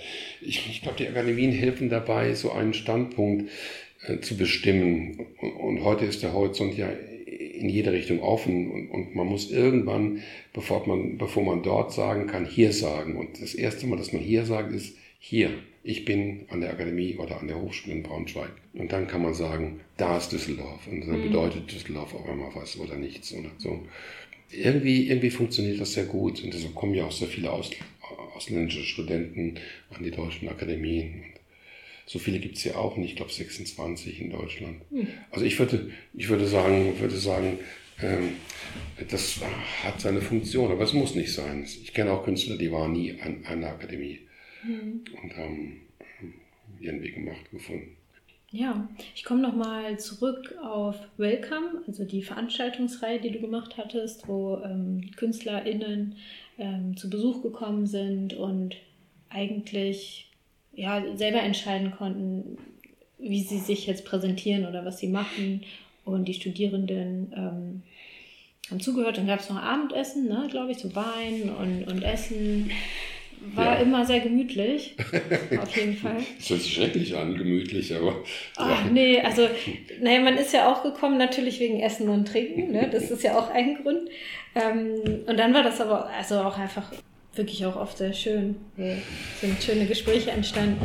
Ja, es waren 150, und, 150 Gäste, die ich hatte. Ach stimmt, du hast es ja immer durchgezählt auf den... Äh, Na, ich habe immer, immer die, die, Liste weitergeführt, ja, einfach ja, von dem ja. ersten Treffen an. Und das waren im Durchschnitt sieben Gäste pro Semester. Also so mindestens genauso wichtig wie, dass es ein fugales Abendessen gab, war auch die Kontinuität. Man wusste, mhm. Mittwochabends mhm. ist jemand zu Gast und man kann über Gott und die Welt reden. Mhm. Das war mir immer wichtig. Und ähm, die ganzen Leute sind ja nicht gekommen, weil sie ein Geld bekommen haben. Sie haben ja gerade ihre Spesen mhm. bekommen, sondern weil ich mit den allermeisten in irgendeiner Form zusammengearbeitet habe. Und weil das Vertrauen da ist, so zwischen, wie zwischen uns auch. Mhm. Also man braucht immer eine Basis und ja, und so sind die Sachen zustande gekommen. Mhm. Und ich habe gesagt, ich mache das so lange, äh, es bei den Studierenden Interesse gibt. Und das Interesse hat nicht abgenommen mhm. bis zum Schluss. Und jetzt habe ich gehört, der Hartmut Neumann hat es mir neulich erzählt, dass die Studierenden gesagt haben, es fehlt. Ja, total. Und dass die eine Gruppe gegründet haben und es fortführen wollen. Ja. Für mich ist jetzt dieses, äh, das mit dem Podcast Studiosuppe ist auch so ein bisschen so eine ja, das so einen also, Grund neben anderen, warum ich das ja, mache, hier, ne? also jetzt mit Welcome. Ja, ja, sowas geht natürlich runter wie Öl und das ist natürlich, wenn, wenn in, in, im Braunschweig die Leute versuchen, das selber fortzuführen. Ja, und als ich am Anfang, am Anfang waren 10, 15 Studierende da mhm. und die mhm. Kollegen haben gesagt, mach doch nicht so einen Quatsch und so. Und mhm. am Schluss war das, äh, naja, und das muss man ausprobieren. Das wusste ich natürlich auch nicht. Ich ja. hatte keinen Masterplan, sondern man macht es einfach und man denkt, was hätte ich gerne und dann hofft man, dass das andere vielleicht auch gerne haben und so.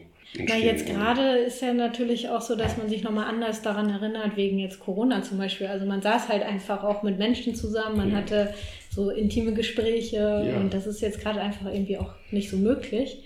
Und das ist nochmal. Dass dann mehr, noch mehr fehlt, ja. Kann natürlich sein, ja. ja. Das kommt noch dazu. Gab es denn Abende, die jetzt noch so ganz besonders bei dir in Erinnerung sind? Oder Situationen? Ja, es sind natürlich die Abende, wo, wo, es nicht so harmonisch und gemütlich war, wie du gerade sagtest. Also wo, es, wo, es, wo es heiß herging. Ja. ja, ich fand auch, wenn Gespräche entstanden sind, dann war es immer. Ähm, dann war es für mich auch gelungen. Ja. Genau. Ähm, also war es dann dem Abend da, wo Sven Marquardt da war? Der, Leider nicht. Nee. Der Türsteher vom Berghain. Ja, ich kenne ihn so, ne? Ja, ja, klar. Da war natürlich die Hölle los, weil alle gedacht haben. Da passiert was. Oh, es gab auch, gab auch die, mm, eine, eine Gruppe von Frauen, die dem Macho Sven Marquardt direkt mal die Leviten lesen wollte, aber da kam er rein. Aber er ist kein Macho.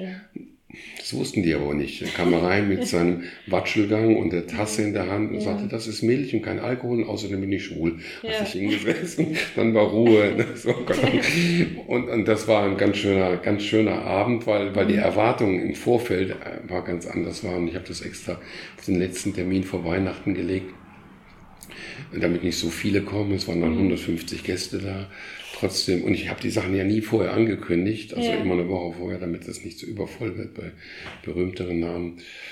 Also daran erinnere ich mich gerne, weil ich auch anderthalb Jahre gebraucht habe, um den Sven zu überreden, nach äh, Braunschweig kommen. Mhm. Und das ist manchmal, man soll ja auch sich keine Gedanken drüber machen. Es ist so schwierig, es ist manchmal so schwierig, weil du auch nichts zahlst. Und du kannst ja nicht sagen, hier, du kriegst 1000 für den Abend plus gutes Hotel plus, plus, plus, plus. Nee, sondern man muss, muss mhm. und den Sven, mit dem so habe ich halt... Die reine Leidenschaft muss Ja, den Sven, den Sven habe ich halt nicht persönlich vorher gekannt und, und deshalb war das so schwierig mit seiner Agentin und, oh mein Gott, und aber am Schluss hat es dann geklappt. Mhm. An den Abend erinnere ich mir noch. Und es gibt viele schöne Abende, wenn ich das so Revue passieren lasse. Mhm. Dann natürlich an den ähm, ähm, mit Tino Segal auch. Ich weiß nicht, ob den, der kam zwei Stunden zu spät. Und bis heute weiß ich nicht, ob das schon eine Performance war oder nicht, dass er so spät kam. Und dann mhm. waren alle schon betrunken, als er reinkam. Und dann mhm. sagte er, wir reden heute über Bescheidenheit. Und dann flog schon die erste Bierflasche nach vorne. Was aber äh, ganz cool war und mhm. es hat sich auch da wieder Leute aufgestellt, auch Kollegen, die unbedingt diesen, diesen mhm. Nicht-Künstler, die Leviten lesen wollten. Also das, ich, ich meine, ich habe dann Herzklopfen gehabt und habe gedacht, oh, hoffentlich geht das nicht schief und so weiter. Ja. ja. aber das sind so Abende, an die man sich erinnert, weil sie gelungen, dann mhm. doch gelungen waren. Ist ja auch irgendwie, wenn es so vor sich hin plätschert, ist es auch nicht, macht es nicht so viel Freude, ne? Man fühlt sich eher lebendiger, wenn was los ja. ist. Und dann gibt es natürlich auch Abende wie mit, mit Carsten Bott, der, äh, der eine Performance hingelegt hat, die war grandios. Aber das muss man jetzt, das, mhm. man muss dabei gewesen sein, sonst mhm. hat es gar keinen Sinn, darüber mhm. zu reden. Wir haben die auch nicht aufgezeichnet, sondern man musste da hm. gewesen sein. Aber es war ja nur ein Kleinteil meiner, meiner Arbeit da. Ja. ja. Ja, einmal war auch eine Künstlerin da, Anna, jetzt müsstest du mir helfen. Also die hat ein Buch geschrieben, Enzyklopädie des Zahlen, ah, glaube genau, ich. Genau, ja. Ja, und da waren wir sehr wenige. Ja. Ich glaube nur zehn, aber das war sehr schön. Also weil sie auch an uns Fragen gestellt hatte. Also eine Frage. Weißt du noch, wie die war? Irgendwie, äh, wann hast du dich ähm, in der Schwebe gefühlt? Ich ja. glaube, sowas war das. Ja, es ging, ging im Buch auch darum. Die hat dann, die war hochschwanger an diesem Abend, als sie da war und mhm. hat dann eine Woche später ihr Kind gekriegt, was ich auch sehr toll fand. Also so mhm. dann noch zu kommen und dann noch, so. Aber äh, wie gesagt, 150 Veranstaltungen, da geht vieles auch durcheinander in Erinnerungen. Mhm. Trotzdem war die Maxime, so lange zu machen, wie Interesse da ist, weil es mhm. war ja eine Veranstaltung, zu der alle freiwillig gekommen sind, äh, um 7 Uhr abends, ähm, also 19 Uhr, und für die es keine, keine Punkte, Credits oder irgendwas gab. Und es war eine meiner liebsten Veranstaltungen, weil man wusste, jeder ist da, weil er da sein wollte und nicht mhm. musste oder sowas. Mhm. Bei meinen Vorlesungen gab es ja äh, eine Pflicht, diesen Test mitzuschreiben. Den mhm. gab es keine Präsenzpflicht mehr, aber es wurde empfohlen. Und diese Veranstaltung war ganz und gar außer curricular, also ganz freiwillig. Und das war natürlich mhm. immer eine Freude zu sehen, wenn es voll war. Genau. Und das vermisse ich auch, so wie ja. ich die Bühne vermisse. Aber es kommt, kommt auch wieder was anderes. Also man kann, ja. Man muss ähm, dann auch wieder nach vorne gucken und ja. gucken, was, was jetzt an Freiheiten da ist und was ich jetzt machen kann, was ich eben wann, in Braunschweig nicht Wann war die erste Welcome-Veranstaltung? Müsste ich nachgucken. Ungefähr? Ja, das weiß ich nicht. Vor neun Jahren. Ja. Genau. Durfte man da rauchen? Ja, ja, man ja. durfte rauchen. Ja. Und ich frage mich jetzt manchmal, also man durfte ja sehr viel so vor ja. 10, 15 Jahren, also so rauchen und nachts arbeiten. Und manchmal frage ich mich, wieso war das eigentlich möglich? Also man ist ja ein viel höheres Risiko eingegangen. Hm. Und äh, jetzt ist es natürlich so, man mindert das Risiko, dass was passiert.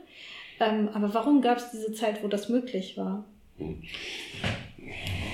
Ja, das ist, ähm, das könntest du vielleicht für viele gesellschaftliche Prozesse stellen. Es wird hier immer enger und kleinteiliger und ungemütlicher, um deinen Begriff nochmal aufzugreifen. Aber es ist ja auch einiges passiert. Mit dem Rauchen war es zum Beispiel so, dass es immer mehr Nichtraucher gab und die fühlten sich dann, zu denen ich auch gehöre, ich war früher Raucher, bin, hör zu den Konvertierten, die sind ja oft schlimmere Kritiker als die die äh, natürlichen Nichtraucher. Es, haben dann, es hat dann viele Leute gestört und deshalb habe ich dann auch gebeten, nur in den Fenstern oder überhaupt nicht mhm. zu rauchen. Dann kamen die Brandvorschriften. Dann ist ja auch einiges passiert. Es hat ja mhm. auch mal wegen eines Feuers eine Anzeige mhm. Äh, an einen Professor gegeben, mhm. der wirklich mit seinem privaten Geld dafür gerade stehen musste, mhm. weil Studenten Mist gebaut haben. So, und dann hat man, äh, das wird das immer, äh, immer enger. Und bei dem Alkohol war, ich habe selber mit dem Alkohol Sachen erlebt oder mit den Drogen. Ich, als, ich, als ich dahin kam, ähm, vor zehn Jahren, da war das ein richtiges Problem, ein, mhm. ein totales Problem mit den Drogen. Mhm. Das hat sich dann irgendwie von selbst erledigt. Mhm. Aber es gab tatsächlich in der Mensa auch noch ein Bier zum. Ach. Und heute ist ähm, mhm. das Kochen mit Alkohol verboten. Es gibt oft mhm ein Risotto in der Mensa und ich kann gar nicht mehr denken, wie man den ohne ein bisschen Wein machen kann. Aber es ist mhm. streng verboten, mhm. Alkohol mhm. zum Kochen zu nehmen. Und natürlich gibt es auch in den Automaten keine alkoholischen Getränke. Und bei diesen Abenden gab es natürlich auch nie Welcome-Abenden alkoholische Getränke. Und so sind äh, Dinge, muss man Dinge manchmal im Wagen lassen, um sie überhaupt noch machen zu können. Und bei, bei, bei Drogen, ähm, also bei harten Drogen, hört für mich auch der Spaß auf. Es gibt äh, für manche unterschiedliche Grenzen, aber. Du hattest ja vorhin erzählt, dass du mal ausprobiert hattest, so ein Aquarell zu machen. Ähm, ne, ganz ja. als junger Mensch. Hast du jemals überlegt, Künstler zu werden? Ja, ich wusste, dass ich was mit der Kunst machen wollte und das, das kommt aber von den Bildern her. Und das waren also Bilder im Sinne von visuellen, geheimnisvollen Denkgegenständen. Also Bilder nicht einfach als Dokumente. Mhm. Also so hier trifft Helmut Kohl Erich Honecker, das hat mich interessiert. Ja, so ein Dokument. Alle Bilder sind ja, Fotografien sind ja auch immer doppelt konnotiert. Sondern mir waren, mir waren so rätselhafte Dinge schon sehr früh aus der Kirche, aus äh, dem Umfeld, haben mich immer stimuliert, haben mich gereizt, darüber nachzudenken, den nachzuspüren oder ähm, in die Fantasie, in die Geschichten, in die Bilder einzusteigen. Ich bin eigentlich immer in Bilder eingestiegen. Ja. Ich wollte irgendwas mit, mit, Bildern machen, so, das weiß man ja mit 16, 17 ja. noch nicht so genau. Und dann gab es eben diesen einen, einen Antonio Calderara, dessen Arbeiten mir extrem gut gefielen, weil sie so leise Töne anschlugen. Und dann habe ich natürlich mich ausprobiert. Ich habe hab alles, hab, war im Kunstunterricht interessiert. Ach, das geht überhaupt, den darf man nicht vergessen. Einer meiner Retter in der Schule war der Kunstlehrer, mhm. der, der äh, extrem geschielt hat und wo die anderen Schüler nie wussten, wo er hinguckte. Ich wusste immer, wo er hinguckte. Komischerweise, obwohl seine Augen in verschiedene Richtungen gingen. Christoph Pepet hieß er. Und er war mein, mein Retter. Und die Deutschlehrerin war eine Katastrophe, eine sowas Schlimmes. Ne? Aber der Retter war der Kunstlehrer und ich wusste also damals schon in der Schule, dass ich mit Kunst vielleicht in dieser Welt äh, besser zurechtkäme als mit ähm, Mathematik, Physik ähm, oder sowas. Und dann habe ich natürlich auch alles Mögliche ausprobiert, aber dann ist mir auch sehr schnell klar geworden, dass ich, dass ich nicht mich so spezialisieren wollte, wie das damals noch bei Künstlern gang und gäbe war. Man war Bildhauer, man war Maler, man war dies oder mhm. jenes, man mhm. war hm, so, sondern ich hatte immer schon große Freude, äh, überall hinzugehen. So, man könnte das äh, vielleicht als liberal oder neoliberal, also gab es ja damals noch nicht. Mhm. Aber ich, ich ähm, oder einfach neugierig Dinge auszuprobieren. Ja, genau. Und ich wollte so ein bisschen alles sein. Und ich hatte auch damals große Freude an, an diesen Grenzgängern. Also es gab ähm, Reimer Jochems zum Beispiel ist ein, ein, ein wunderbarer Kunstwissenschaftler gewesen, der irgendwann aufgehört hat, Kunstwissenschaftler zu sein und Künstler geworden ist. Ein passabler Maler und ein guter Lehrer an der Städelschule. Georg Imdahl war ein, ein, ein passabler Maler und ist dann Kunstwissenschaftler geworden. Auf einmal purzelten diese Grenzen durcheinander und das fand ich viel spannender, als mich zu spezialisieren. Ich habe ja eben auch schon diese Maxime erwähnt, Handel steht so, dass sich deine Möglichkeiten erweitern und nicht verengen.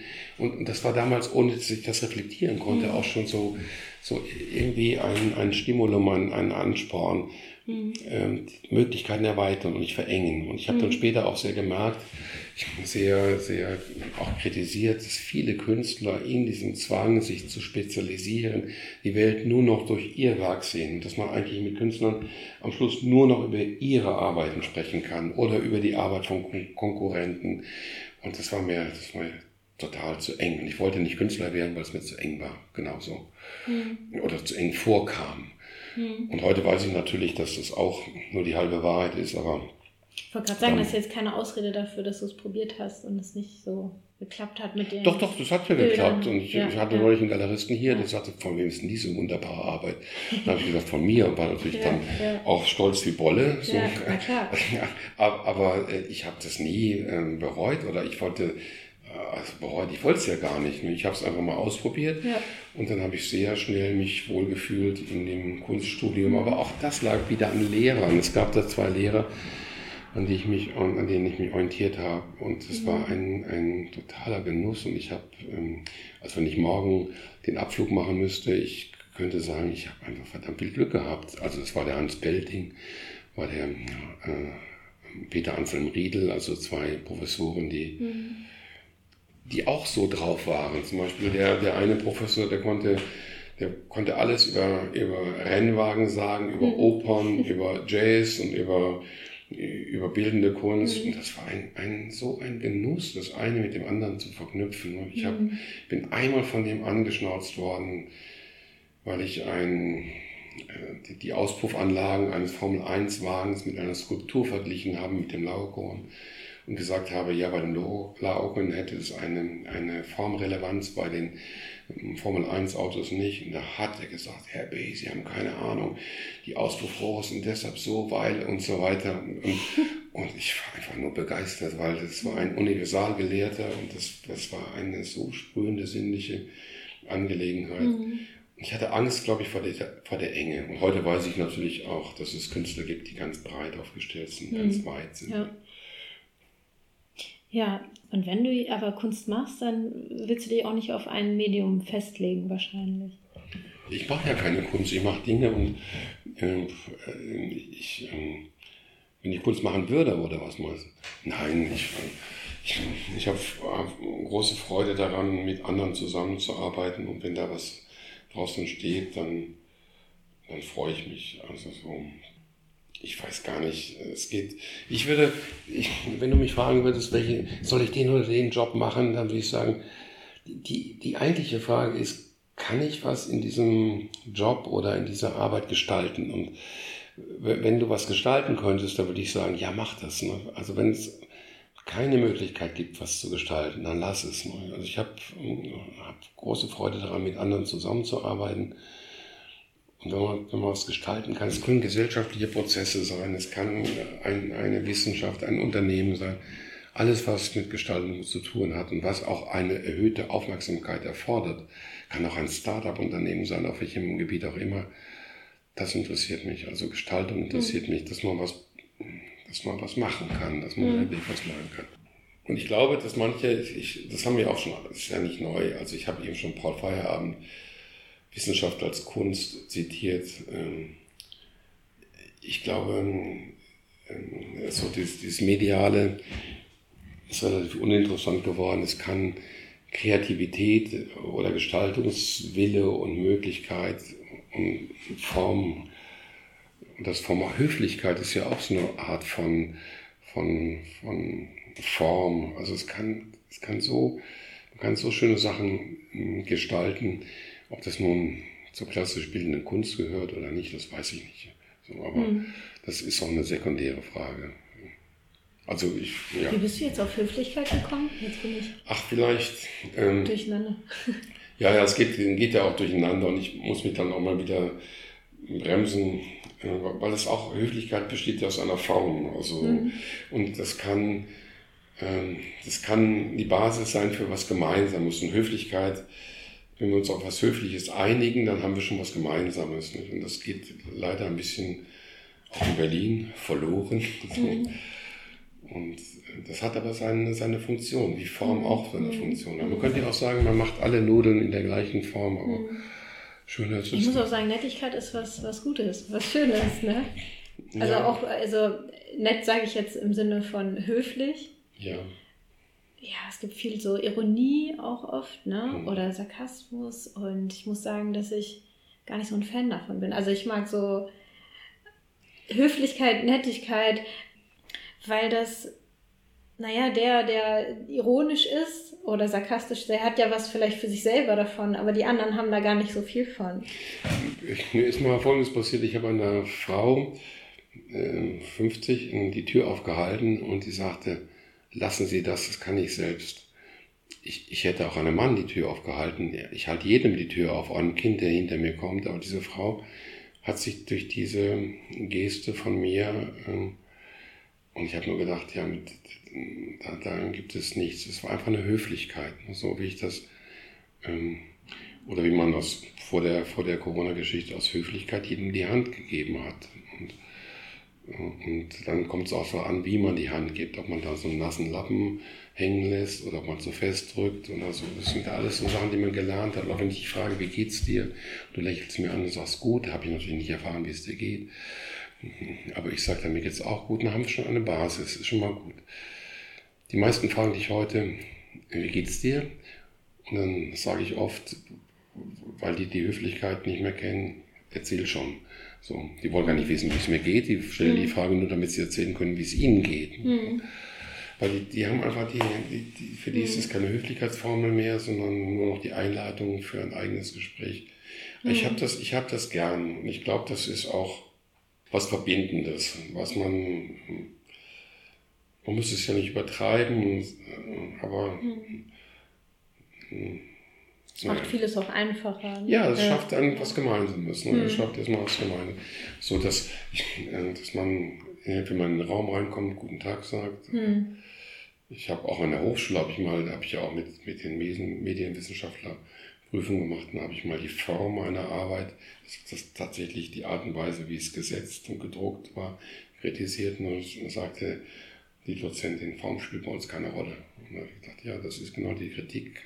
Mhm. Und inzwischen, uns Menschen spielt Form schon eine Rolle. Das ist schon etwas, was vielleicht auch was eröffnet. Was, ähm, ja.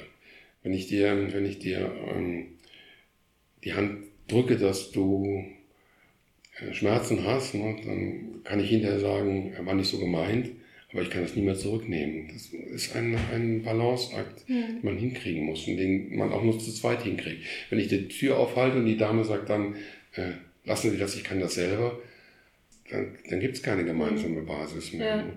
Hätte sie, wäre sie durchgegangen, hätte vielleicht noch Danke gesagt, dann, dann, wär, dann hätten wir schon was gemeinsam gehabt.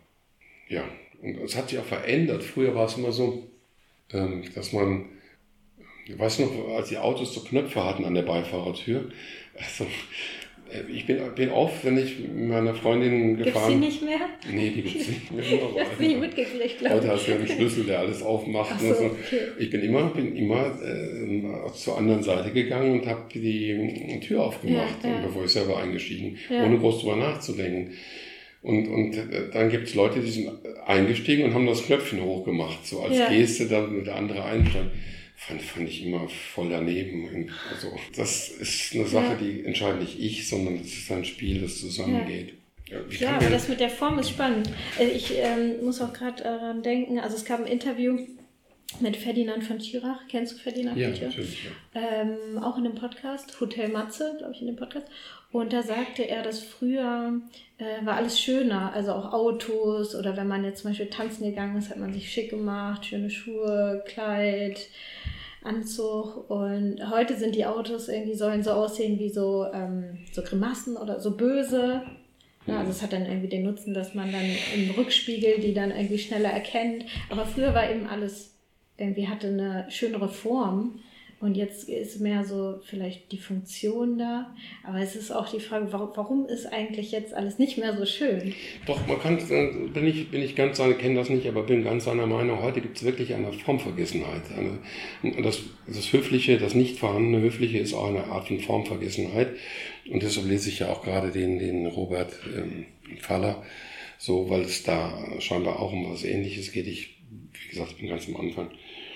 Ähm, Und bei den Autos ist es auch so. Die Autos waren früher auf jeden Fall äh, vielfältig und hatten eigene charakteristische Formen, ob man das gut findet oder nicht, aber auch bei den Autos Formvergessenheit. Du kannst heute kein, kein, kein Audi mehr vom BMW und vom Mercedes, und das ist auch völlig egal, was du fährst. Und vorher hat man auch mit der Form, hat man sich auch identifiziert und äh, so. Aber und Höflichkeit ist zum Beispiel auch eine Sache, die völlig verloren geht. Und ähm, ja, auch, eine Art von Formvergessenheit, würde ich sagen. Wie in der Kunst auch. Kommt auf das ja, Faktische an und das Soziologische. Aber ich, ich weiß auch, dass hier jemand spricht, der, der ähm, älter ist und jetzt nicht beklagen war, will, dass früher alles besser war, dass früher der Kaffee billiger war. Das ist Ja. natürlich auch Quatsch. Es gibt natürlich auch viele Dinge, die jetzt viel besser sind. Also Ja. viele, viele Dinge. Ja, genau, das muss man auch unbedingt schnell dazu sagen. Aber die Form, von- wenn wir über Kunst reden, im Moment, im Moment ähm, Gut, verliere ich ist ein bisschen, Wandel, ne? im Moment verliere ich ein bisschen den Glauben, oder kann man, im Moment könnte man den Glauben an die Kunst verlieren, wenn man so sieht, was in den äh, Ausstellungsinstituten gezeigt wird. Also man könnte wegen dieser Formvergessenheit, aber es kommen auch wieder andere Zeiten. Wir haben es ja auch eben gehabt, die Malerei ist tot. Sollen Sie sagen, die Malerei ist tot, die ist nicht tot, die wird immer Ja, da jetzt sein. gibt ja jetzt wieder so einen Schwung. Also, Ja, aber trotzdem ist diese äh, vom Schirach die Analyse, dass es heute mit der Form hapert, glaube ich, ganz treffend. Gibt es aktuell, also du hattest ja schon ein bisschen erzählt, ähm, hast du gerade ein Projekt im Auge, also was du gerne umsetzen möchtest? Oder ist das alles noch so ganz vage und oder hast du so Ideen, über die du sprechen magst? Ach, es gibt tatsächlich Projekte, an denen ich seit 20 Jahren arbeite. Ich würde äh, meinen, wir brauchen nicht mehr Kunst, wir brauchen auch auf keinen Fall mehr Museen in Deutschland, aber wir brauchen irgendwie äh, substanziellere, tiefere Buchungen und was ich, wenn du mich, wenn du sagst, hier hast du 10 Millionen, mach endlich dein Drawing Center, dann würde ich sagen, ja, ich würde gerne ein, ein Zentrum für äh, Zeichnungen machen, so wie das Drawing Center in New York. Ich glaube, das, das würde mir noch großes, große Freude machen, weil die Handzeichnung auch eine besondere Stelle nochmal einnimmt unter alle, allen Möglichkeiten der Kunst. Also das wäre so eine ganz große Geschichte, die sich aber nicht mehr realisieren lassen wird. Zeichnung, damit kann man keinen Blumentopf gewinnen. Weder als Galerist noch als Ausstellungsmacher noch als Museum. Aber trotzdem ein Drawing Center wäre ein so ein leidenschaftliches Objekt, das ich gerne nochmal zehn Jahre lang verfolgen möchte und würde. Und tatsächlich ähm, gibt es immer noch die alte Leidenschaft, ähm, mit Künstlern etwas zu machen. Ich war gerade bei einem Künstler, den ich auch schon seit 30 Jahren kenne, dem äh, bei Udo Koch in Frankfurt. Und der ist Professor in Stuttgart an der Akademie und der hat seit zehn Jahren nicht mehr ausgestellt, aber immer weitergearbeitet. Und es ist höchste Zeit, dass man ein paar seiner Arbeiten wieder zeigt, würde ich sehr gerne, würde ich sehr, sehr gerne machen. Hm. Was ich nicht gerne machen würde, wäre eine Themenausstellung, eine Gruppenausstellung. So. ist auch gut zu wissen, was du nicht machen willst. Genau. Ja. Also, und, und dann, dann arbeite ich gerade an einem, einem Buch äh, über einen Künstler, der heißt Jan Schmidt, der hat aus einem, äh, einem Monolith ähm, in jahrelanger Arbeit täglich drei Stunden lang diese 10 Millionen Jahre alten Schnecken rausgeschlagen. Und daraus entsteht ein Buch, da habe ich zwölf Leute eingeladen, über, über etwas zu schreiben, was damit zu tun hat, aber nicht direkt, also auf keinen Fall einen, einen, einen kleinen Aufsatz zum Thema Schnecken, sondern äh, soll ein Vademekum werden, was als Buch genauso funktioniert wie als, als Bildband und das sind so Sachen, die ich, die ich finde, kleine Auflage, 500 Exemplare. Mhm. oder diese Ausstellung in dem Warteraum in Walleshausen am Ammersee, hm. wunderbare Geschichte, haben 80 mhm. Leute gesehen, ein Artikel mhm. erschienen, trotzdem ganz schön. Mhm. Und solche Sachen möchte ich gerne machen. Ja. So. Also du hast viele Ideen. Ja, aber, aber nichts äh, so fulminantes, großes, äh, ja. was man jetzt auf das Plakat drucken könnte. Dann habe ich noch drei Fragen jetzt so Frag. zum Ende. ähm, vielleicht haben wir da auch schon drüber geredet, aber ich stelle einfach mal die Frage, hattest du schon mal einen Misserfolg? Und wenn ja, welcher war das und wie bist du dann damit umgegangen? Auch eine meiner Lieblingsfragen bei Künstlergesprächen, wie gehst du mit Erfolg um? So, es gibt ja immer zwei verschiedene Arten von Erfolg. Einmal den finanziellen Erfolg und dann den, ich kenne sehr erfolgreiche Künstler in der Kunstwelt, die trotzdem ihre Miete nicht bezahlen können, umgekehrt. Natürlich hatte ich Misserfolge und es gibt auch Sachen, die sind mir hochnot peinlich. Hm, was und ist dir besonders peinlich? Nein, das, das, ist mir so peinlich, dass ich da nicht von reden möchte. So. Das ist besonders spannend. Ja, nee, aber peinliche Sachen, die, die sollte man auch besser, aber wenn ich daran denke, oh Gott, dann wird mir noch, wird mir noch ganz ähm, anders. Ja, also so, es gibt natürlich viele Jugendsünden. Hm. Ich bin auch in Heidelberg durch die Straßen gezogen und habe skandiert, meine auf Enslin Bader, das sind unsere Kader. Hoffentlich hat mich keiner gehört und gesehen, also so würde ich sagen. Und in der Kunst, in der Kunst äh, habe ich mich natürlich auch ausprobiert und, und äh, so wie bei Künstlern auch manche Ausstellungen wegfallen, so fallen bei mir auch manche Ausstellungen weg, die, die, ich heute unangenehm finde. Mhm. Es gibt bei Künstlern ganz häufig ähm, mhm. auch so Akademien, die wegfallen. Äh, zum Beispiel die Akademien Münster und Düsseldorf sind ja assoziiert, aber die meisten schreiben nur Düsseldorf rein. Sie hätten in Düsseldorf studiert und denen ist heute peinlich, dass sie bei Tim Ulrich studiert haben weil sie denken, sie kriegen was von einem negativen Image oder Ruhm. Und, und ich, äh, mir, mir sind ähm, vor allen Dingen diese Dinge peinlich, wo ich mhm. Menschen gegenüber ungerecht war mhm. und so. Und dann, dann habe ich ähm, genauso erlebt, dass, dass irgendwelche Aufsätze, die, die, ähm, die ich ganz schnell geschrieben habe, sehr fruchtbar waren und ganz schön und andere, wo ich Mühe reingesteckt habe, die waren nur akademisch trocken. Also so, so gibt es Sachen, die einem unangenehm.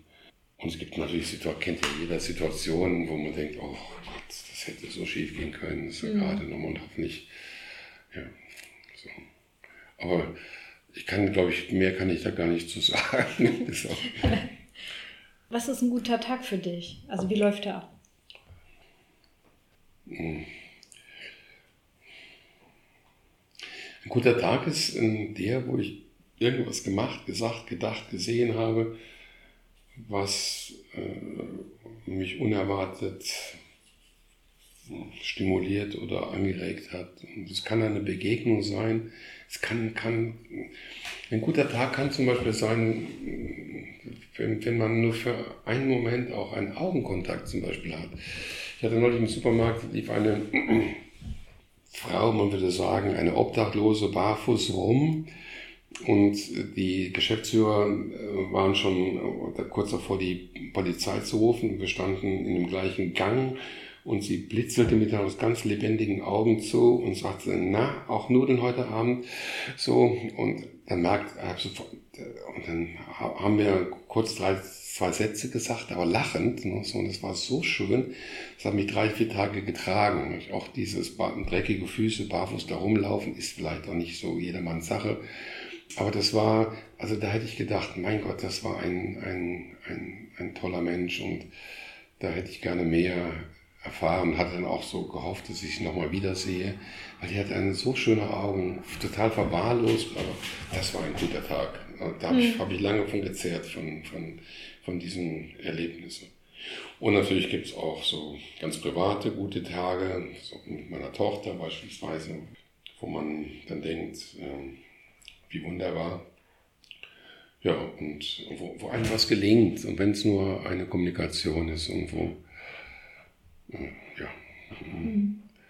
So, man weiß es ja im Nachhinein erst, so eben war die Welt und es kann, kann ganz banal sein. Vorgestern Abend äh, habe ich mir oder habe ich für die Familie hier einen Salat gemacht und Spaghetti al burro. Also einfach Spaghetti mit Butter und Parmesankäse. Es hat so lecker geschmeckt. Nichts nichts Raffiniertes, sondern das war so schön und das hat so eine, und dann waren noch die italienischen Temperaturen und irgendwie, man kann das nicht kalkulieren, aber es gibt, ähm, ein guter Tag ist, in dem es eine gute Begegnung gegeben hat, glaube ich. Mhm. Ja. Und natürlich auch ein, ein, natürlich ein schmerzfreier Tag, wo man ja. kein, so.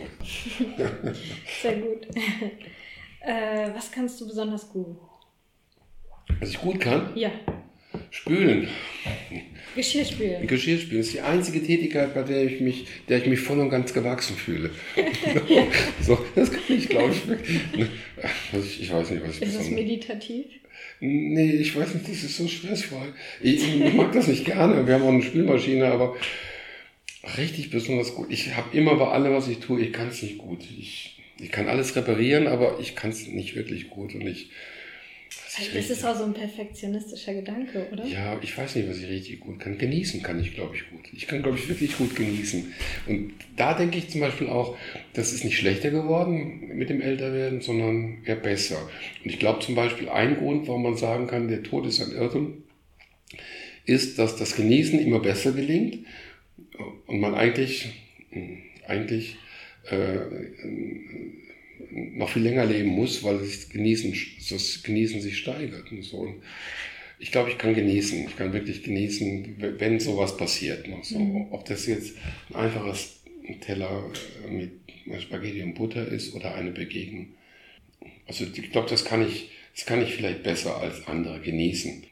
Und nicht, ich habe zum Beispiel auch nie vorgesorgt. Also ich habe immer mein, alles Geld, das ich habe, mhm. ausgegeben und habe auch nicht gefragt, ob das was bringt und so. Und ich habe auch mal gesagt, wo ich viel, viel Ärger bekommen habe, ja, von, wenn möglich von allem das Beste, so als, als auch Maxime. Und, und wenn du da drei Sorten Austern hast und dann äh, denke ich nicht über die Fang- und Lebensbedingungen von Austern nach, sondern möglichst das Beste.